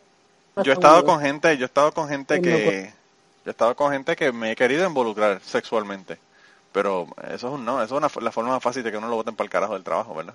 Un consejo de un consejo de amigo para los jóvenes que nos escuchan. Sí, mano, digo, ¿verdad? Nunca, Ashley, nunca, Ashley, nunca, Ashley, nunca- yo era el supervisor de Ashley, se pero bueno. con nadie del trabajo. Eso es todo. Nada más tengo que decir. César, yo era, yo era el supervisor de Ashley, pero eso fue una sola vez y... Ah, y tres veces por lo menos ya. Sí, sí, sí. No, pero ella, ella, ella dejó el trabajo. Lo que pasó fue que ella dejó el trabajo. Eh, ella se fue a trabajar, ella estaba trabajando en la, en la tienda donde yo trabajaba y después se fue a trabajar en la universidad y entonces ya tú sabes, pues yo dije, bueno, ya no ella no, ya no es mi, Ya no, ya no soy el jefe de ella, ¿qué te puedo decir? No, mira, ¿sabes qué es lo que pasa? Que cuando uno involucra el sexo, todo se complica. Hasta las amistades, hasta las amistades, es una mierda. Sí, es, es es difícil. incómodo es, es horrible. Entonces, no, yo prefiero prefiero mantenerlos así como a distancia. ¿Y quién tiene la culpa de eso, Ruth? ¿De qué cosa? De que todo se complique. compliquen, sí. Las mujeres. Las mujeres, gracias. no, yo, yo, yo siempre he dicho que, eh, no sé, yo, yo eh, eh, siempre, en mi experiencia, ¿verdad? Y no sé, puede que en el futuro la cosa cambie. Eh, eh, cambio de opinión, pero con las mujeres con las que yo he estado, una vez tú tienes sexo con ellas, ya hay una cuestión emocional que, que bueno, que ya no es... O sea, yo no he visto mujeres, por lo menos no he encontrado ninguna, que tenga one night stands y que no haya nada después de eso, ¿verdad? Yo, Eh, eh, yo, pues yo, pero yo, yo he llegado a pensar que yo soy medio hombre. bueno, quizás eso es lo que pasa. Y eso es mierda porque, yo no sé, la gente habla mierda, pero las mujeres son igual de bellacas que los hombres. Y para las personas Sí. que no sepan lo que es bellaco, escuchen reggaetón para que aprendan. Sí, o sea, digo, definitivamente las mujeres somos iguales a los hombres en La ese gente- sentido. pero- El problema es que cuando las mujeres son así, dicen, ah, son como, son como los hombres. No, las mujeres son así también. Lo que pasa es que... Sí, pero la mayoría sí involucra sentimientos y se enrollan Sí, psicológicamente. es difícil, es difícil. la verdad. Pero sí, las que normalmente la- la- las de la complicación son las mujeres. Ahora, ojo, eso no quiere decir que yo antes no me enrollara también. O sea, esto ha sido como un proceso. Y al final hay gente que dice que yo soy como mi hermano con tetas. O sea, básicamente, un amigo más. Tu hermano con tetas, wow. Qué cojones. Yo hace poco subí una foto mía con barba a, a las redes, porque la gente siempre dice que yo soy igualita a mi hermano. Pero creo que se refieren más a que, a que me comporto un poquito como mi hermano a veces. Sí, sí, sí. Wow. ya la, fo- la foto con, la foto con barba no la llega a ver, pero bueno, estaría interesante. Vamos a tener que Está- decir dónde está para verla. Está en mi Instagram. Ah, voy a tener que chequearla ya entonces, darme la vuelta por allá. Eh, bueno, pues anyway, esa es la pregunta, la próxima pregunta que te has invol- involucrado sentimental o sexualmente con algún artista. La próxima, ¿tu esposo no se pone celoso de los artistas? Eh, nunca me ha reclamado nada, pero yo creo que sí. Cualquiera se pone celoso de Chayanne, cabrón. Si ese tipo tiene 50 años y hasta yo se lo meto. y con Ricky Martin más todavía, porque Ricky Martin yo pienso que es más good looking que Chayanne, ¿verdad? Pero bueno. ¿Qué te puedo decir? Creo que sí, tiene que haber algo ahí. Eh, hay, hay momentos en los que me hace pensar que más que por, por querer mi bienestar lo hace nada más para ir a chequear qué estoy haciendo. Como por ejemplo, aquí todos los años hay un evento que es la Teletón, que dura... Ah, te lleva comida, pendejas de esas. Ah, sí, dije, bueno, si quieres comemos allá en el hotel, porque me toca, o sea, el venue es enfrente del hotel donde se hospedan los artistas. Y a Ah. veces me los ponen a unos de día, a otros de noche, a otros al día siguiente y salgo súper tarde. Entonces sale con esas cosas como, ¿por qué no comemos ahí en el hotel? O te paso a buscar para que vayas a comer. Y yo pienso que hasta cierto punto, más que preocuparse si ya cené o no cené, o si voy a esperar o no voy a esperar, es para ir a chequear qué estoy haciendo. Claro, claro. Ah, pero está bien que te chequee, porque eso, como te digo, con Chayanne cualquiera se preocupa. ¿Tú, viste, ¿Tú te acuerdas lo que escribió Mazataminofen de, de Chayanne, verdad? No. De lo de, lo, lo de la quinceañera, ¿no? Sí, sí, sí, que él, que él estaba con su hija bailando en, el- en el quinceañero de la Que, hija. no- que me hizo quedar mal, algo así era. Sí, sí, sí, que, que, que todos nosotros estamos jodidos, gordos y todo, y por eso es que no, no, no queremos hablarle al cabrón de Chayanne, porque nos recuerda que estamos jodidos y que él no. Mira, a mí me arrastraron a un, a un, a un concierto de Cheyenne cuando estaba casado. Ah, sí, anda por el carajo. Yo estaba, yo estaba allí de más. Bueno, claro, eso es lo que pasa. De más. Todos los hombres que llevaron a sus mujeres ahí a ver ese show estaban de más. César se Eso, convirtió eso en el era un soft, eso era un soft porn act, papá. Eso es lo que él estaba ahí haciendo. Se, o se pasaba las manos en las tetillas y, moviendo todo y... Y César le decía a la mujer, voy a buscar una cerveza. Regresaba, a buscar una cerveza, venga Ah. ahora. Sí. Sí, no, yo, yo te digo, mi, mi, mi esposa dijo que quería ir a ver a Justin Timberlake y yo le dije, perfecto, vamos a hacer algo bien cabrón. El dinero que yo me voy a gastar en mi boleto lo voy a pagar más en el boleto tuyo para que lo veas en primera fila. Y yo no voy. Y, y eso es lo que voy a hacer. En vez de comprar un boleto de 200 pesos, se lo compro de 400 y, lo, y la pongo allá al frente, que, que le caiga el sudor, como decías Ruth, eh, antes de que tú llegaras, César. Que le cayera el sudor a la gente. Eso fair. Sí, sí, mano, relax. O sea, que vaya y se lo disfrute. Sí, total. Eh, ¿Qué te puedo decir? Bueno, Ese yo el- no, yo no hago que mi esposo vaya a ver a Chayanne ni que vaya a ver a Ricky Martin ni, ni nada. o sea, Exacto. porque yo sé que se va a sentir fuera de lugar, entonces no tiene mucho sentido. Fíjate, a mí, para mí puede sonar egoísta, pero yo prefiero ir solo a algunos conciertos a ir con alguien, ¿verdad? Yo, con mi esposa, por ejemplo, yo puedo ir y ahora mismo es una mierda porque los bebés y toda la cosa es difícil, complicado. Pero cuando estábamos los dos y eso, yo fui a, nosotros teníamos un babysitter y yo fui a ver a Joan Baez, que a mí me encanta Joan Baez, y yo sabía que ella no le iba a gustar, pues por eso me fui solo, y me fui solo para el concierto de Joan Baez y, y estuve allá y lo vi y me lo disfruté. Eh, porque, pues, ¿qué te puedo decir? Ella no le va a gustar, va a empezar a hablarme, a distraerme y pues realmente pues no vale la pena. ¿Para qué yo te voy a hacer sufrir si no te gusta esa persona que está cantando? Eh, y, y nada, no, no vale la pena, ¿verdad? Y eso es lo que hice. Eso tiene mucho sentido. Sí, sí, sí. O sea, eso no. Y lo, de la misma manera para lo, para ella, ¿verdad? O sea, yo creo que mi esposa preferiría a que yo le consiga un una primera o segunda fila en un concierto de Justin Timberlake a yo ir con ella y estar, qué sé yo, en la segundo bloque de sillas en la parte de atrás. Claro. O sea, obviamente. Y, y, y, pues, si me voy a gastar dinero anyway, pues me lo gasto para que ella se lo disfrute. ¿Qué te puedo decir? Pero anyway, el próximo, la próxima pregunta es, ¿por qué decidiste hacer un podcast de historias de sexo? Yo creo que eso tú lo contestaste en la, en la pasada, ¿verdad? Eso sí, de hecho, no fui yo la que lo dijo, fue Lisette, Sí. eh, porque Lisette quería hacer un blog y yo le sugerí, ¿por qué no haces un podcast? Y después ella me dijo, ah, bueno, dale, hagamos un podcast. Y de ahí salió la idea y es porque las mujeres hacen mucho rollo con, con el tema sexual, pero a veces los hombres también. Entonces, no sé, como, como para que la gente se exprese y saque su frustración y, y cuente las historias positivas y negativas, ¿no? Hay una cuenta en Twitter que se llama Confesiones. Me parece que es Confesiones PR. No sé si ese es...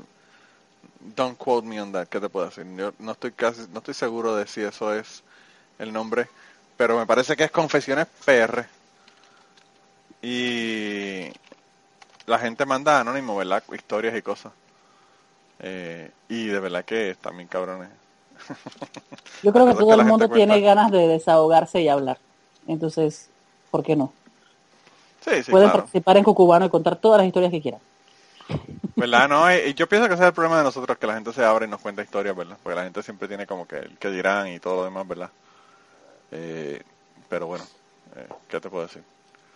Eh, yo pienso que eso pues, es parte del es parte del proceso, ¿verdad? De que la gente, la mayor parte de la gente no se quiere abrir a... la- no, no todo el mundo son David Caleb Acevedo, que nos cuenta que le hicieron fisting, Exactamente. tú sabes. Eh, Exactamente. yo creo que ese es el, el, el, el- el ejemplo más, más grande de todos, ¿verdad? Pero bueno. Eh, ¿Cuál ha sido el peor polvo de tu vida y cuál ha sido el mejor?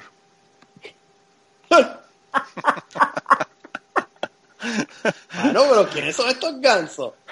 O gansas. De los dos, tenemos de los dos, es de, de ambos sexos que nos enviaron las preguntas. Ya tú Ok. sabes. Como práctica para el, para el, para el tuyo, porque esas son las preguntas que van a llegar. Sí, verdad, eso, eso es lo que va, lo que va a pasar allá. Eh, Ok, yo creo que el peor, eh, incluso peor que el que mandé a buscar el librito, ok. yo creo que el peor fue este tipo que me gustaba, pero de años, cuando estaba en la universidad. El tipo siempre me pareció súper lindo, me pareció súper buena gente y siempre me pareció como súper lo máximo. Muy buen amigo, muy buen amigo, pero nada, no pasaba nada y pasó mucho tiempo y bueno, resulta ser que cuando, cuando pasó, ustedes vieron las estatuas de, de Trump, ¿no? Sí, sí, sí. Bueno, era exactamente igual. Wow. Qué, qué decepción. Y entonces digo, digo, no es que el tamaño importe, pero simplemente era algo Pero hay que no- encontrarlo, pero hay que encontrarlo. El tamaño no importa, pero encontrarlo es importante. Exactamente. Entonces, fue Oh, bastante wow. decepcionante. Entonces eso, eso le suma al hecho de que haya sido tan mal. Tan, sea, uno tiene como expectativas y te topas como que no. Entonces Bueno. pienso que ese fue el peor. Eso es para que Eh, ustedes vean, las mujeres dicen que el tamaño no importa, pero sí importa. Esos son pajas, sí, claro, como lo dicen que en el pasa otro es podcast. que- pero espérate, o sea, eh, aguanta. El tamaño no importa. No importa siempre y cuando esté dentro de tamaños El- normales. El average, sí. Sí, o sea, dentro de un promedio no importa. Pero, pero tan malo es que sea muy chico como que sea muy grande. Claro. Entonces sí importa, cuando ya te vas a los extremos sí importa, y en este caso era un extremo, pero violento. Wow, pobrecito. pobrecito, bendito. Sí, Bueno. sí, sí. fue bastante Y me imagino, y me imagino que el mejor, obviamente vas a tener que decir que es tu marido por si acaso escucha el podcast en algún momento. Por supuesto, por supuesto, yo no estaría con mi marido si no fuera el mejor. claro. Entonces, claro que, O- obviamente, obviamente, la duda ofende. claro. Mira, no- nos envían una pregunta eh, que yo te voy a dejar a ti para que la contestes. Yo podría contestarla también, pero la, te voy a dejar a ti que la contestes. ¿Qué onda tú y Manolo? ¿Desde cuándo se conocen? ¿Qué onda de qué? ¿Verdad? Eso, la gente siempre piensa que tiene que haber algo ahí. No Es sé. que depende, o sea, ¿qué onda de qué? Nada, yo no a Manolo no lo conozco personalmente. Eh, te echo el cuento. Ni a César tampoco. No. No, Bueno, a Pero no- César yo no lo conozco personalmente. pero no entiendo por qué la pregunta no es Manolo y César. ¿Por qué la pregunta es solo Manolo? ¿Por qué están excluyendo a César? Me imagino que porque piensan que tú eras amiga mía antes de que empezaras a venir al podcast a grabar. Y bueno, no, eso no conocías a. César. Es cierto, pero, pero nada, yo a Manolo no lo conozco personalmente y les echo el cuento. Hace años, hace tres años, Manolo hacía el podcast de Cachete, donde hablaban de temas políticos, y me invitaron a uno que creo que se llama Panamá, Sí. el episodio. Sí, porque queremos, Ajá. nos interesaba saber cuán parecido era Panamá, porque tú decías que se te parecía mucho a Panamá y queremos averiguar. Exacto. Y aparte de eso, también en ese momento estaba un barco transitando el canal, lo pararon y había armamento japonés yendo para Cuba. Entonces quería a alguien que estuviese como en el país para poder echar el cuento y tal. Y de ahí es que conozco a Manolo, de ahí nos conocemos. Y es A través de un amigo. en común. Claro, esa es la parte Un importante. amigo en común que fue el que me invitó. Esa es la parte importante, pero lo sorprendente del caso es que este amigo en común, yo no sé dónde está el amigo en común. Yo hablo con Manolo casi todos los días. o sea, Está desaparecido, está desaparecido. está Digo, tú hablas conmigo todos los días cuando Facebook no me fucking bloquea por 24 horas porque puse una foto de, de un desnudo de cabrones, Exactamente. de puta.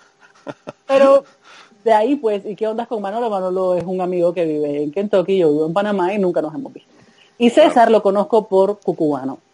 No, por el ñame. Ah, Hago la corrección. Sí, desde antes. A través de Manolo. Bueno, y a través del podcast, porque César también estuvo en, en De Cachete. Sí, pero, pero era como una referencia que mencionaron varias veces y es de ahí. Entonces, César, César fue César fue como la bomba de Hiroshima, cayó y se acabó. sí, exacto. No fue mi Se culpa. acabó de cachete, se acabó de cachete.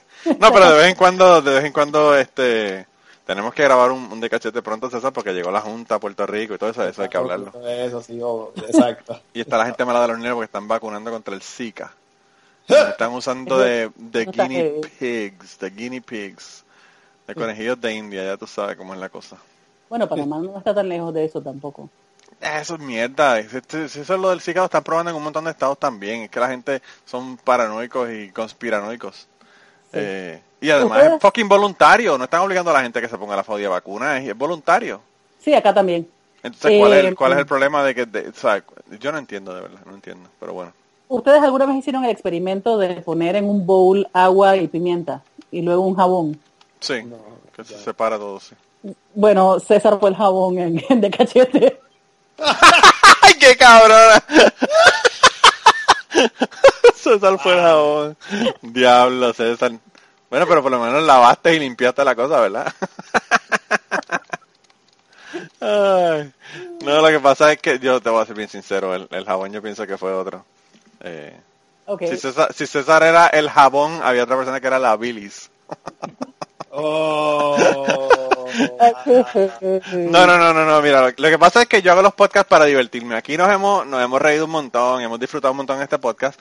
En Cucubano, en Cucubano eh, y en Autorizar es lo mismo. En Autorizar nosotros relajamos y jodemos y hacemos más chistes de, de lo que hablamos, ¿verdad? Y yo pienso que, ¿cómo tú vas a hacer algo interesante si tú no estás tomando las cosas pues lightly, ¿verdad?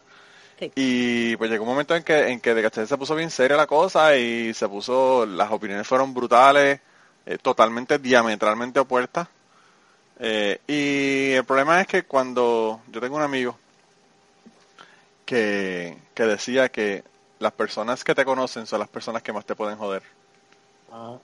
Él dice que por eso es que tu familia te puede destruir con una palabra, porque saben cuál es la palabra que te van a decir para destruirte. ¿Por qué? Porque te conocen muy bien. Y entonces la- lo que él decía era, sé un misterio para la gente, que la gente no te conozca, lo cual yo no estoy haciendo porque qué carajo, tengo fucking dos podcasts y la gente sabe más de mí que, bueno, ¿qué te puedo decir? Pero, pero él decía que las personas mientras más conocen de ti, más te pueden destruir y entonces, eh, pues yo pienso que lo que pasó con, de, con Cachete es que yo conozco a Martín, que es mi amigo del alma desde séptimo grado, de toda la vida. Lo conozco tan bien que yo le escucho dec- decir, decir cosas en De Cachete y yo obviamente sé que está comiendo mierda. Y entonces, pues, a mí no me gusta que la gente coma mierda. A mí me gusta que la gente sea sincera y diga las cosas en serio y, ¿verdad? Y que, y que diga las cosas que piensa. Eh, y entonces, pues, eso fue lo que pasó. O sea, habían, habían comentarios que decían que, o sea, para ponerte un ejemplo, estábamos hablando de Arabia Saudita en un momento dado y, y él dijo que no, que él vivió en Arabia Saudita y que, que nunca tuvo problemas. Y yo le dije, bueno, Martín, porque tú eres hombre. Es hombre, En. Arabia Saudita las mujeres no pueden caminar por la calle solas, no pueden guiar, no pueden hacer un montón de cosas. Y entonces él me dijo, bueno, pero yo me mudé para Arabia Saudita y mi esposa no tuvo ningún problema. Y yo le dije, claro, porque tu cabrona esposa estuvo en fucking Maryland todo el tiempo, en, en ningún momento había vivido en Arabia Saudita. Entonces, claro, eso yo lo sé porque él es mi amigo y la esposa es mi amiga. Y los conozco a los dos desde hace décadas. Pero entonces él me está diciendo eso para probarme un punto que no tiene sentido lo que me está diciendo. Entonces, pues en ese sentido, pues a mí me molesta.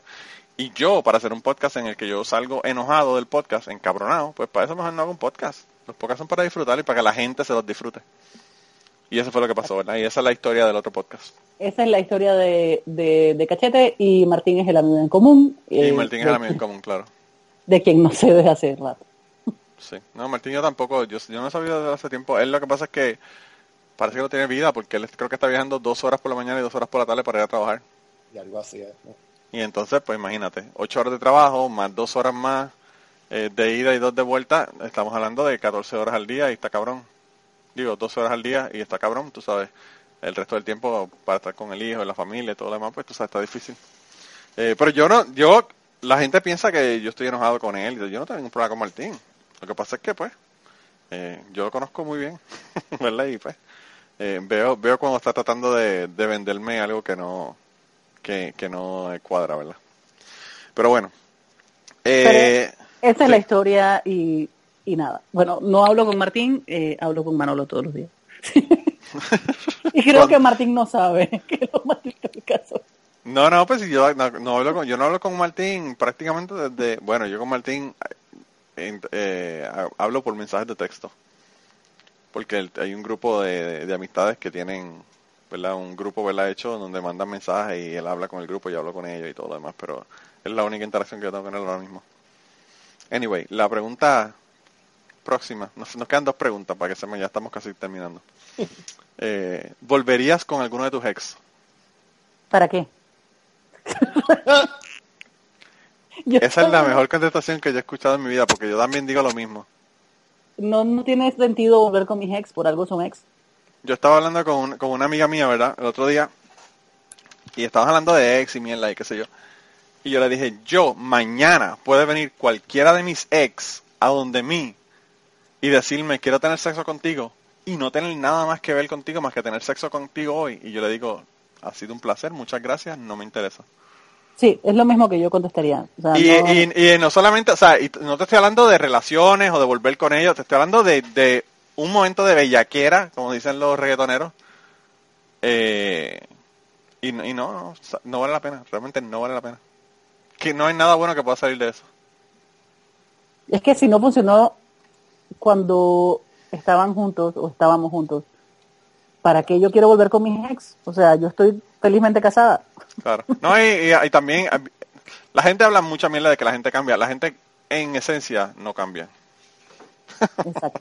Yo es pienso bien difícil que alguien cambie. O sea, hay, hay- pueden cambiar cosas, sutilezas pequeñas, pero en general la gente no cambia drásticamente.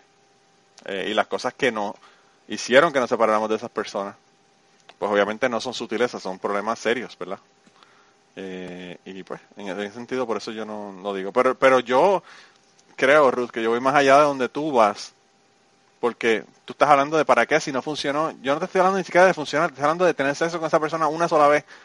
Ah, tampoco. Y aún así menos. Ni, ni aún así lo haría. Porque no vale la pena. Realmente, realmente no vale la pena. Y tengo que aclarar, para darle kudos a ella, mi ex chichaba cabrón. Cabrón. Para que no digan que uno siempre está hablando mal de la ex. mi ex chichaba cabrón. Brutal. Brutal. La Pero- primera.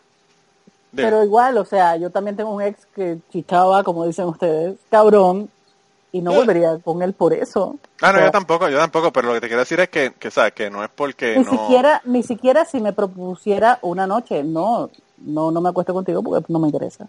Claro, yo estoy en, estoy en esa misma también. Eh, y, y, pero que lo que te, yo lo digo en sentido de, de que, de aclarando, ¿verdad? Que no es porque la tipa es, es horrible para acostarse con ella, ni la tipa, de verdad que, bueno, estoy escribiendo una novela, ya, ya podrán leer en la novela, si, si es que la publico en algún momento dado. Es un cojonal de capítulos y me faltan un montón todavía. Pero bueno, eh, la última pregunta. ¿Cuál es la cagada más grande que te han hecho? ¿Alguna que no perdonarías? Dame un minuto y te digo, espérate. Yo soy una persona como muy fácil para perdonar. o sea, perdono con facilidad, porque no me gusta, no me gusta el maltrip innecesario. Sí. No me gusta tampoco estar cabreada innecesariamente cuando realmente lo que haga el resto del mundo con su vida no me interesa. Mientras no me Dañarte, dañarte tu hígado mientras la otra persona está de lo más tranquila. Exacto, o sea, no. Solamente, bueno, hay una persona a quien no es tanto perdonar, pero contestando la pregunta de la cagada, hay una persona que era una de mis mejores amigas de años, años. Desde que estábamos en la escuela, luego en la universidad, eh, nos íbamos juntas a la universidad, de ida y vuelta, vivía cerca de mi casa y tal, era súper amiga mía. Y cuando yo estaba embarazada de Sara, tenía, bueno, el papá de Sara y yo terminamos teniendo yo tres meses de embarazo. Oh, wow. Eso yo no Sí. lo sabía. Sí. Eh, sí, a Sara la crié yo y normal. Eh, me llevo súper bien con él, súper bien. Eh, pero costó, y costó muchos años porque, bueno, eso fue un tira y jala espantoso, innecesario.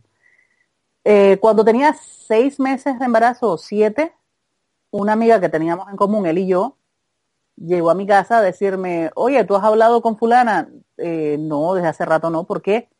No, es que ahora anda con la pendejada de que está enamorada de tu ex porque ella se está acostando con él. Y era una de mis mejores amigas y se acostaba con el papá de Sara, estando yo embarazada. Pienso que esa es la única cagada que yo no perdonaría y pienso que es la cagada más grande que me han hecho porque es una persona en quien yo confiaba y a quien yo quería mucho y era como si fuera de mi familia. Y bueno, al pasar del tiempo, no solamente el hecho de que se acostara con él o lo que sea, sino que me fui enterando como que durante varios años hablaba muy mal de mí a mis espaldas, trataba de boicotearme todo lo que yo hacía y me parece como que tener una persona así en su vida es innecesariamente absurdo. Claro. Y pienso que es la única persona quien yo no, con, con quien no quisiera relacionarme nuevamente y que no, no la perdonaría. Es la única, la única persona. Y si la persona que mandó la pregunta es esa persona, no, no te perdonaría. Muchas gracias. No, no, no, la, la- bueno, yo no sé, ¿verdad? Eh, yo espero que no, ¿verdad? La persona, yo no sé quién es la persona, pero... Ay, es que como, como no sé quién mandó la pregunta. No, no, yo creo que esta, esta pregunta la envió Zucarita Moreno, me parece que fue quien envió esta pregunta. Ah, ok, Eh. ok, ok. Pero no sé, quizás Zucarita Moreno es tu amiga. No lo sé. No lo sé quién no la conozco, pero Sí, Hay que preguntarle a, a Zucarita Moreno si, si, si estaba acostándose con tu ex. ¿Por qué, pero ¿por qué tú me dices eso? Ahora voy a quedar toda psicoseada pensando quién es su carita moreno. Porque no la conozco y no sé realmente si es su nombre o, no. Pues yo, yo tampoco, ¿verdad? Y tampoco, como te digo, el problema es que como es Twitter, uno tiene nombres y nombres y la gente se pone nombres y con ese nombre, ¿verdad? No es un nombre, es una, un apodo, un, un nick, nickname. Pero, no sé, quizás por eso le interesa saber cuál es la canción de tu ex y que por eso le interesan todas esas otras cosas, para ponerle la canción. Bueno, la canción de ese ex es la de los amigos invisibles. ah, bueno, pues ya, los, ya. los invito a que la escuchen. No, no, la vamos a escuchar, digo, yo voy a poner pedacitos, ¿verdad? No voy a poner la canción completa porque yo creo que no voy a tener tiempo. Eh, llevamos, llevamos casi dos horas y esta no puede tener más de dos horas. Así que no sé qué voy a hacer, si ponen las canciones o no. Si no las puse, pues ya me la perdonan, ¿verdad? Es por falta de tiempo, pero bueno. Eh, Pero están los nombres y la pueden buscar. Eh, la, la balada de Chusi no es una canción buena, hago la salvedad. Pero Ah, tiene una letra bastante dedicable. Sí, sí, sí. O sea, la canción empieza diciendo, ojalá que pongas la mejilla en la escalera de tu casa y ruedes como bola. Anda, por carajo. Está cabrón eso. Mira, a mí hay una canción, hay una canción de despecho que está bien cabrona. Eh, déjame ver si yo consigo la letra aquí. Porque no me acuerdo. Bueno, la canción, a mí la canción que me gusta, y yo la descubrí por Joey Díaz, hablando de Joey Díaz de nuevo, porque empezamos a hablar de Joey Díaz y ten- tenemos, terminamos hablando de Joey Díaz. Eh, y él, y él eh, pone una canción que la canta Tony Bennett, pero me parece que la canción es de Frank Sinatra. También la canta Frank Sinatra. Los que la escribieron no fueron ellos, ¿verdad? Ninguno de los dos, pero, pero creo que los dos la cantan. La que a mí me gusta es la versión de Tony Bennett. Se llama I Wanna Be Around, la, la canción. Y dice, I Wanna Be Around. A mí lo que me gusta de la canción es la manera poética de que ese cabrón le está diciendo esto a esta, a esta chica. Dice, I want to be around to pick up the pieces when somebody breaks your heart. Some somebody twice as smart as I. As somebody who will swear to be true as you used to do with me. Who'll leave you to learn that misery loves company. Wait and see. Oh. I mean, I want to be around to see how he does it when he breaks your heart to bits. Let's see if the puzzle fits so fine. And that's when I'll discover that revenge is sweet. As I sit here applauding from a front row seat. When somebody breaks your heart like you, like you broke mine. Qué letra más cabrona. Los que no entendieron porque no entienden inglés, se la perdieron. Pero está cabrona la letra de verdad. Que no hablan Básicamente lo que dice, a estar aplaudiendo desde la primera fila cuando te rompan el corazón, cabrona. Le quedó Hay brutal. una, hay una canción, hablando de despecho, de un cantautor colombiano que se llama Santiago Cruz, que, que se llama En tus zapatos, que también habla de eso. O sea, Sí. si no te acuerdas, yo estuve en tus zapatos y tú me trataste como una mierda y, y ahora tú vienes a decirme a mí que te abrace y te consuele. Sí, sí. Vete por carajo. Ya, Eso mismo, vete por el carajo. Pues mira, yo, eh, yo te voy a contar una historia que no la he contado y que yo sé que le va a gustar a mi hermana. Eh, porque mi hermana conoce, ¿verdad?, sobre mi mejor amigo. Eh, pero es bien, es bien interesante porque pues yo he aprendido muchas cosas en la vida y esta es una de ellas. Cuando yo estaba en la universidad, mi amigo estaba trabajando, no me acuerdo si estaba trabajando con la policía ya, o estaba eh, terminando de estudiar, ¿verdad? Pero bueno, el caso fue que por alguna razón yo no fui a mi pueblo el fin de semana. Mi novia vivía en, mi pueblo, ¿verdad? Porque ella estaba cuidando a su mamá que estaba enferma. Y entonces, eh, pues yo eh, fui a... El próximo fin de semana no me acuerdo qué fue. El caso fue que eh, mi, mi amiga, mi novia me dijo que ella y una amiga de ella, su mejor amiga, y mi amigo habían ido, qué sé yo, no sé a dónde diablo, en el oeste de Puerto Rico, no me acuerdo si fue a Guadilla, Mayagüez, no sé. Pero que habían ido a, nada, fueron a la playa y qué sé yo durante el día y regresaron. Y a mí no me molesta, ¿verdad? Mi mejor amigo, yo confío plenamente en mi mejor amigo. Y yo hasta este momento, yo sé que no pasó nada, ¿verdad? Pero bueno. Y entonces, eh, pues, llegaron, ¿verdad? Y qué sé yo.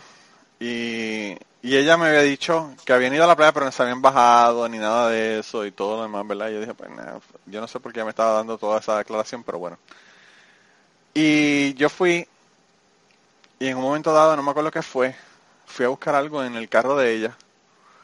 Y en el asiento de atrás del carro, la alfombra estaba llena de arena, ¿verdad? Obviamente de que fueron a la playa. Eh, y entonces, nada, ella lo limpió y qué sé yo qué, pero pues nada, yo no, no, no sabía nada del asunto, ¿verdad? Y mi amigo, por alguna razón, yo había tenido que ir a alguna, alguna cosa que estaba, que tenía que estar bien vestido. Y yo no tenía los, los zapatos todos de salir, los tenía en San Juan, no los tenía en Utuado. Y por alguna razón, yo le había pedido unos a, a mi amigo que me prestara unos zapatos para ir a esa función de lo que fuera, que no me acuerdo qué era. Y entonces yo fui a la, a la casa de mi amigo a devolver los zapatos. Eso fue el fin de semana después. La mamá de mi amigo, que mi amigo, cuando yo te digo mi amigo, te estoy hablando de mi hermano, porque él se quedaba más en casa que en, en su casa. Cuando estábamos en, vivíamos unas, él vivía en unas casas más abajo de mi casa y él vivía en mi casa. Eh, y entonces, eh, la mamá, pues imagínate, nos quería, me quería a mí como un hijo porque mi mamá lo quería a él como un hijo, es lo mismo. Es el que, bueno, si quieren escuchar a mi amigo pueden ir al podcast en donde yo conté cuando mi mamá murió y él es el que habla sobre mi mamá, ¿verdad? Sobre cómo él se enteró de que mi mamá se murió y todo lo demás. Eh, y entonces yo llego a, a la casa de la mamá de, de él, ¿verdad? Para entregar los zapatos. Él no está porque ya él había salido o para el trabajo o para la universidad, no me acuerdo dónde fue que él iba. Eh, y entonces le llevo los zapatos y me dice, ah, ¿cómo estás? Y yo le digo, pues vine aquí a, traerle los zapatos, a devolvérselos, ¿verdad? A él. Y me dice ella, tú no, yo no puedo creer lo que me ha hecho eh, el hijo de ella, ¿verdad? Mi amigo. Y yo le digo, ¿qué pasó? Yo no sé nada, a todo esto no sé nada. Y, y ella me dice, ¿él no te dijo? Y yo le dije, no. Me dice, yo no puedo creerlo. Que aquí él vino, vino tu novia con la, con la amiga de ella, la mejor amiga de ella, y lo buscaron, yo no sé para qué, y se fueron y no llegaron esa noche. y yo digo, hmm, qué interesante. y entonces, eh, yo le digo, sí, y me dicen, yo aquí, entonces la mamá me cuenta la desesperación de ella toda la noche pensando que pasó algo, que tuvieron un accidente, que los asaltaron, que los mataron, whatever, la razón que fuera. Eh, porque él en ningún momento llamó, en ningún momento le dijo nada, en ningún momento, tú sabes, ella sabía que él no iba a llegar esa noche. Y llegó el otro día por la mañana, ya era de día cuando llegó. Y entonces me cuenta toda esta desesperación de todo demás. Yo dije, oh, wow. Pues no, fíjense, no, él no había contado nada. Y, y yo no, ¿verdad? No, en ese momento no le dije nada. Y entonces fui y le pregunté a mi novia que, porque ella no había dicho eso, ¿verdad? Y porque me había mentido de que había estado con él durante el día, no habían estado, habían regresado y todo lo demás, ¿verdad? Y no que habían estado toda la noche y whatever. Le pregunté qué, había hecho, ella me hizo un cuento ahí de que habían ido a Castillo Hotel y habían estado en el hotel y bla, bla, bla. Eh, no quedándose, sino aparentemente en- había un club y una barra en el hotel y ahí, estu- ahí estuvieron.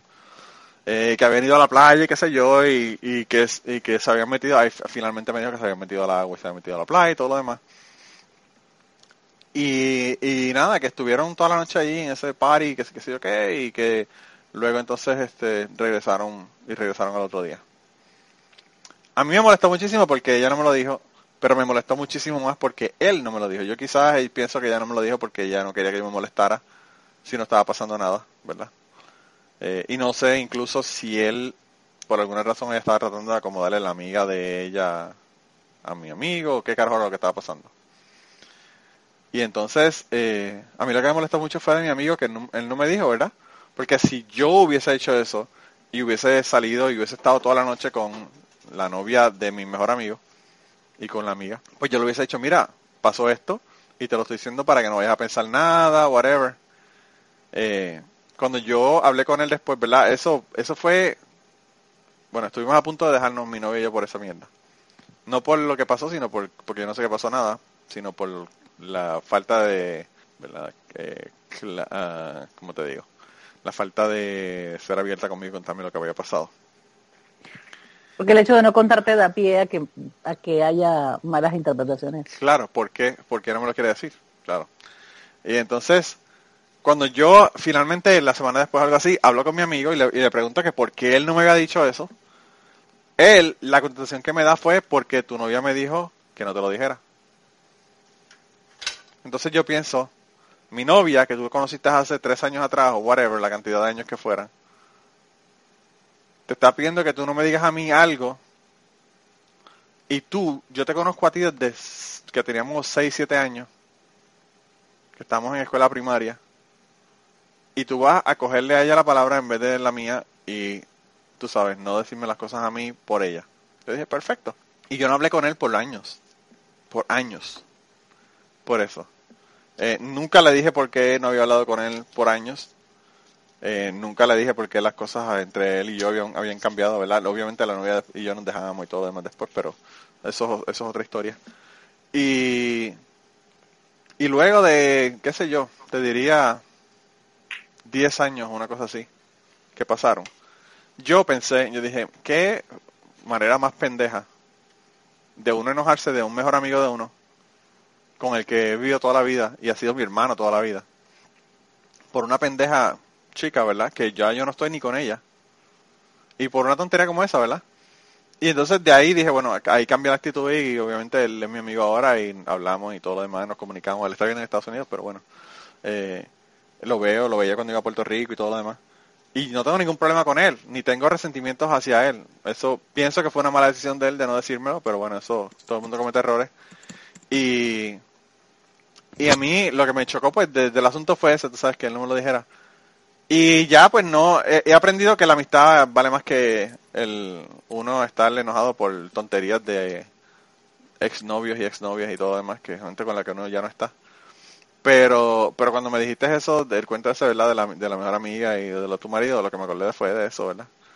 Eh, y en este caso, pues, no tengo resentimiento con ninguno de los dos, ¿verdad? Ni con mi ex, ni con mi, ni con mi amigo. Pero fue algo que pasó y, y, y me, me acordaste de la historia cuando me, me contaste eso de lo que te pasó con tu ex amiga. Ay, Eh. sí, exacto. Y así se va a quedar como ex amiga. O sea, tú lo lograste superar, qué bueno, porque igual tampoco es que sabes qué fue lo que pasó. Claro. Eh, No, y, y, o sea, la otra cosa que no me molesta es porque mi novia me estaba pegando cuernos por años. Oh, wow. So, pff, que me pegara cuernos con uno más, pues no era nada del otro mundo. ¿Verdad? Eh, yo eh, me he hecho pensar que no pasó nada. Quizá pasó algo. Pero yo me he hecho pensar que no pasó nada porque realmente no, no, no importa a, este, a esta altura del asunto, ¿verdad? Pero bueno. Continúa. que te interrumpí. No, no, no, yo ya había terminado mi historia. Creo que es la única persona a quien no podría, a quien no podría perdonar. Sí, es que está cabrón, de verdad que está bien cabrón la situación. Eh, y pues es bien difícil. Es que básicamente, o sea, si no hubiese sido el, en ese momento, me hubiese importado menos, o no, o quizás ya lo hubiera superado. Porque para novios con cuernos, o sea, yo creo que yo tengo un trofeo de, de la que más cuerno ha aguantado. Sí. Y no, y no me importa realmente, o sea, como que ya, esto pasó y, y listo, ¿no? Yo pienso que los cuernos dicen de la persona que está pegando los cuernos, no de la persona que a la que le pegan los cuernos. so. Por eso a mí los cuernos no me preocupan. Ahora, eso sí, no los aguanto. A la primera que me entero me voy para el carajo. Claro, es que es- esa es la reacción normal, pero, pero sí, o sea, en parte es como, bueno, aquí el pendejo fue el otro, no yo. y al final terminó superándolo. Y al final, Pero- y al final él es el que se lo pierde. Exacto. Entonces, es el hecho de, del tema de, de que yo estaba embarazada, de que él y yo terminamos mal, ella lo sabía. Y nada, pues simplemente, Sí, también lo que pasa es que tú también tienes más que perder, ¿verdad? O sea, sí, no, más que perder, sino que tú eres la que estaba bien jodida por la situación. yo sí, en ese momento, uh, vamos, yo no sé si yo les conté que cuando Sara nació yo me quedé sin trabajo. Tú Eh, lo mencionaste, no contaste los detalles, pero no, no mencionaste eso en la el diario en el que yo trabajaba cerró el día que Sara nació. Eh, y, y aguantar un embarazo sola, porque el tipo, o sea, no solamente fue que terminamos, sino que él se fue para Miami, regresó y no le dijo a nadie, o sea, no avisó ni siquiera si necesitas algo, estoy aquí, nada, nada, desconectado. Y ella lo sabía, entonces eso es lo que lo hace más chocante, el hecho de que tú sabes que tu amiga está comiendo mierda y tú vas a ir a acostarte con el imbécil que la tiene comiendo mierda. Sí, sí, está cabrón. Eh, y, y eso es simplemente, o sea, la, la situación, la, lo difícil es que era como tú dices, o sea, era mi, mi hermana. Dormía en mi casa, comía en mi casa, mis papás, o sea, cuando habían eventos familiares, fiestas familiares o cosas así, mis papás la invitaban a ella como si fuese una hermana más. Eh, y, y nunca entendí el por qué tirar todo eso por el excusado por un tipo que nunca le va a parar bola, porque aparte, o sea, Sí, sí, sí. Aparte de que también es un tipo que, que te está demostrando que es un hijo de puta. O sea, es un dejó la mujer, dejó la mujer embarazada, se fue para el carajo, no la llamó, no le, no le, no le da nada un carajo a ella, o sea, Wow. Y eso, es dice, como- eso- y eso dice más de ella que de él. O sea, ah bueno, claro, claro, sí, sí, sí, sí, volvemos a lo mismo, eso, y el, el día que Sara nació, él llegó al hospital y dijo que había llegado tarde porque se la estaba cogiendo a ella. ay, anda pa'l carajo. Diablo, mano. hay que este- hay que tener cojones en su sitio para no decir una cosa como esa. Diablo, mano, está brutal.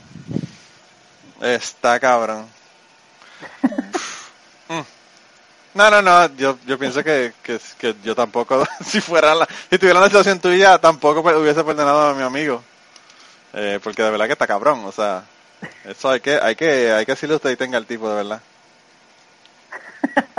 Pero bueno, ya eso pasó y, y lo, lo cómico del caso es que yo me llevo súper bien con él. Eh, mi esposo se lleva súper bien con él y Sara se lleva súper bien con él. Pues por lo menos, ¿verdad? Porque eso es lo importante. De y, hecho, aunque, y aunque tú no te lleves bien con él o whatever, lo importante es que la niña sí. se lleve bien con él, ¿verdad? No, y eso Porque se, lo dice, independientemente de todo, sabe su padre. eso se lo dice mi esposo a mi hija, no yo. Claro. Ya llamaste sí, a tu papá, felicidades a tu papá, hoy es el cumpleaños de tu papá. Sí, sí, sí, sí. No, es importante, es importante. Yo por eso pienso que cuando los- la gente se divorcia y ponen a los hijos en contra del otro, eh, está cabrón. Eh, Es una... Es, una, es un daño brutal que le estás haciendo a los hijos. Es- Eso Brutal. es abuso psicológico, totalmente. Sí, sí. Pero se nos acabó el tiempo. Sí. Ah, Qué porquería, ¿verdad? Qué sonido tan triste cuando se acaba, como decía el anuncio de Quick. Sí. Como decía la, la eh. canción del, de Looney Tunes. De Looney Tunes. La del final, la del final era lástima que terminó el festival de hoy. ¿No? No me acuerdo. No me acuerdo de ese. Yo tampoco me acuerdo de esa. That's all, folks. Quizá era diferente, quizá era diferente. Es que Pero me- nosotros tenemos, yo, nosotros tenemos, ¿ustedes tienen ese anuncio de Quick o no? nosotros tenemos de Quick, no, era de algo así como la hora de las noches. Llegó la hora de las noches. Nunca, nunca vimos el de Quick. Hay, hay un anuncio de, de Quick de- en Puerto Rico que era el conejito se tomaba la, se tomaba el Quick, ¿verdad? Y suena como al final de Sí, que sí, se sí. tomó, llegó al final y entonces dice, qué sonido tan triste cuando se acaba. Sí, sí, yo me acuerdo. Está brutal. Pero bueno, anyway. Eh, pues nada, Ruth, de verdad, gracias no solamente por venir de nuevo, sino por contestar las preguntas tan abiertamente. No, con- no Eh. dejé de contestar ninguna, creo. No dejaste de contestar ninguna. Y nos diste más información de la que queríamos y nos dimos cuenta que tienes más historias de las que de las que nos has contado. Así que tienes que volver definitivamente. Eh, te quieren hacer host obligada. Yo no sé cómo eso, ¿verdad? Cuadra con tu con tu schedule, pero si quieres, está la invitación vi, está abierta. La No, yo dije- está abierta. Yo dije que yo me sumo siempre y cuando no choque con, con las giras promocionales. Yo me sumo. Claro, bueno, pues ya estamos ahí, entonces en, en- te tenemos en agenda. Nada, yo, yo lo que hago es que te mando, te mando los días en que nos vamos a, vamos a grabar y, y si, te, si te quieres unir te unes. Ok. Digo, si, si te puedes unir, claro. Perfecto. Eh, y nada, gente, eh, gracias por enviarnos las preguntas. Me gusta, me gusta la dinámica de las preguntas ¿Verdad? porque porque está cabrón, son cosas que a nosotros no se nos ocurren, ¿verdad? Hay veces que nosotros ahí ya, yo no sé, César, viste que en- nos enviaron un cojonal de preguntas de Alien Human Queen que de seguimiento con el podcast que ya que ya, que ya Wow. hicimos en Twitter y en y, y tu pana, ¿verdad? Tu pana dijo que venía para acá a contarnos de los conciertos Pepe así este, se, se ofreció. pero que pero que además de eso pues nos mandó una, una pregunta verdad de, de seguimiento así que que nada eso eso tenemos que seguir para adelante con el asunto porque de verdad que está interesante. Eh, aparte que uno conoce a la gente que nos escuchan y todo lo demás. Eh, así que nada yo creo que la semana que viene eh, el podcast como yo les dije hace unas semanas atrás mi hermana eh, cuando está conmigo graba un podcast de 20 minutos pero cuando está sola se sienta con el teléfono y habla una hora. Así que la semana que viene vamos a tener un podcast que me, que me envió mi hermana, de unas historias que me envió mi hermana. Yo le pedí una historia de todas esas, que fue una historia sobre un problema que ellos tuvieron con un bote, que por poco se joden, ¿verdad? Ella, mi papá y mi otra hermana. Y yo no estaba en el bote. Como siempre, yo estoy, ¿verdad? en, en, el, en, en el área segura. Pero bueno, eh, eh, y yo le dije que me contara esa historia porque me pareció interesante y me acordé de la historia, ¿verdad? Y ella me la envió, pero me envió otro montón de cosas más, así que eh, yo sé que Ruth, eh, ella es tu favorita, así que creo que te va a gustar. Yo soy su fan. Sí, yo creo que mi, mi hermana tiene más fans que yo en este podcast. Esto me está empezando a molestar, pero bueno, ¿qué te puedo decir? Yo tengo una pregunta. Yo tengo una Sí. pregunta. Sí. ¿Cuándo van a sacar las preguntas para César? Bueno, cuando ustedes quieran, manden, manden preguntas para César. Exacto. Sí, sí, sí. Él lo dice reluctantly. Como dicen los gringos, reluctantly está diciendo que sí. Eh, Sí, no suena ser muy convencido. no suena como que sí, sí, mándenla, qué bueno. No, no Sí, es como sí. que, eh, pues, Reservo la, ¿cómo se dice? La- la emoción y todo te está reservando, cabrón. Claro, claro.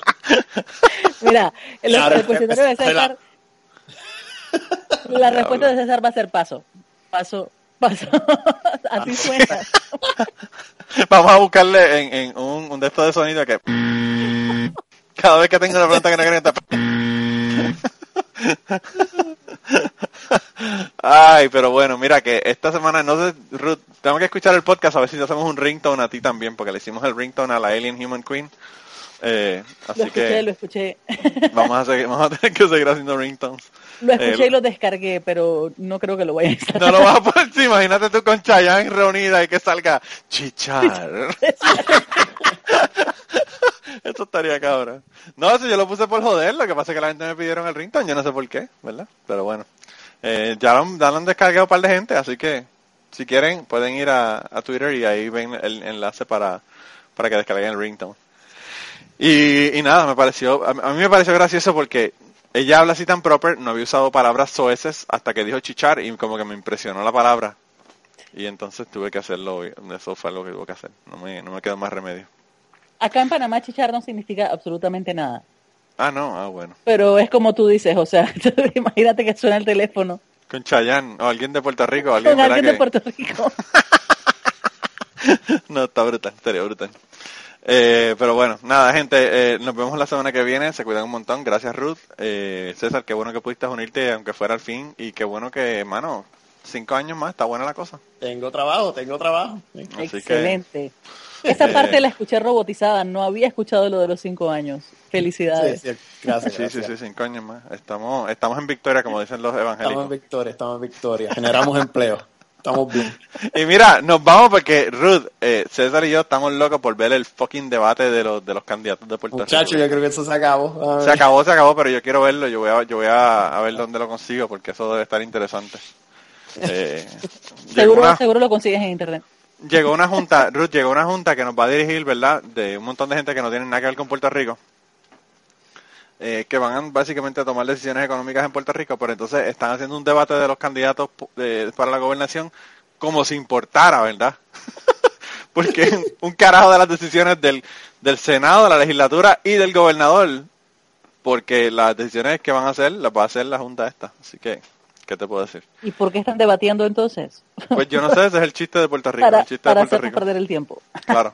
No, no, y la gente están, ya tú sabes, eh, hay un hay un lío brutal en Puerto Rico. Hay un tipo que está hablando de todos los chanchullos y revoluces eh, que Ah, han hecho, eh, toda la corrupción y todo lo demás.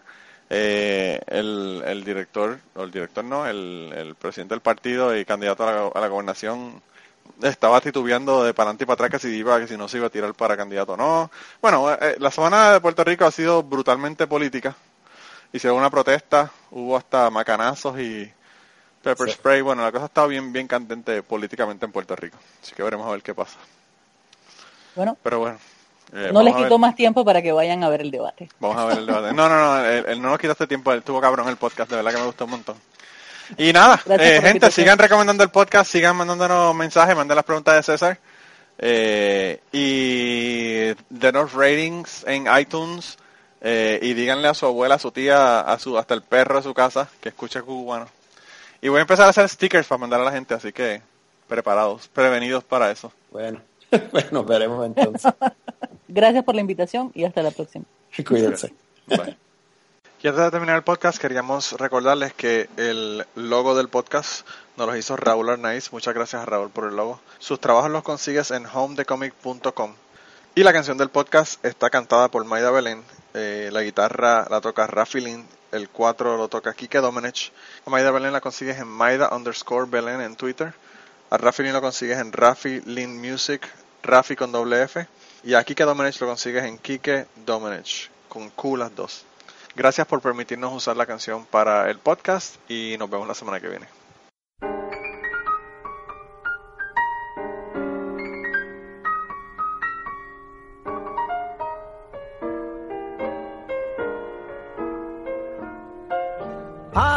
Be around to pick up the pieces when somebody breaks your heart. Some somebody twice as smart as I.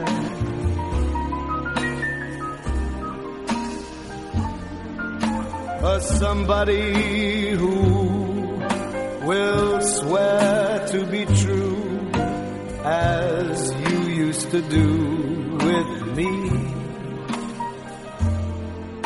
Who'll leave you to learn that misery loves company. Wait and see. I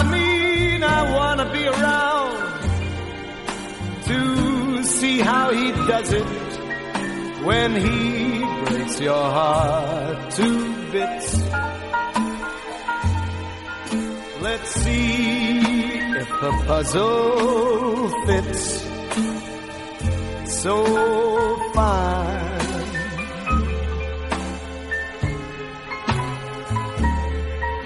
And that's when I'll discover that revenge is sweet.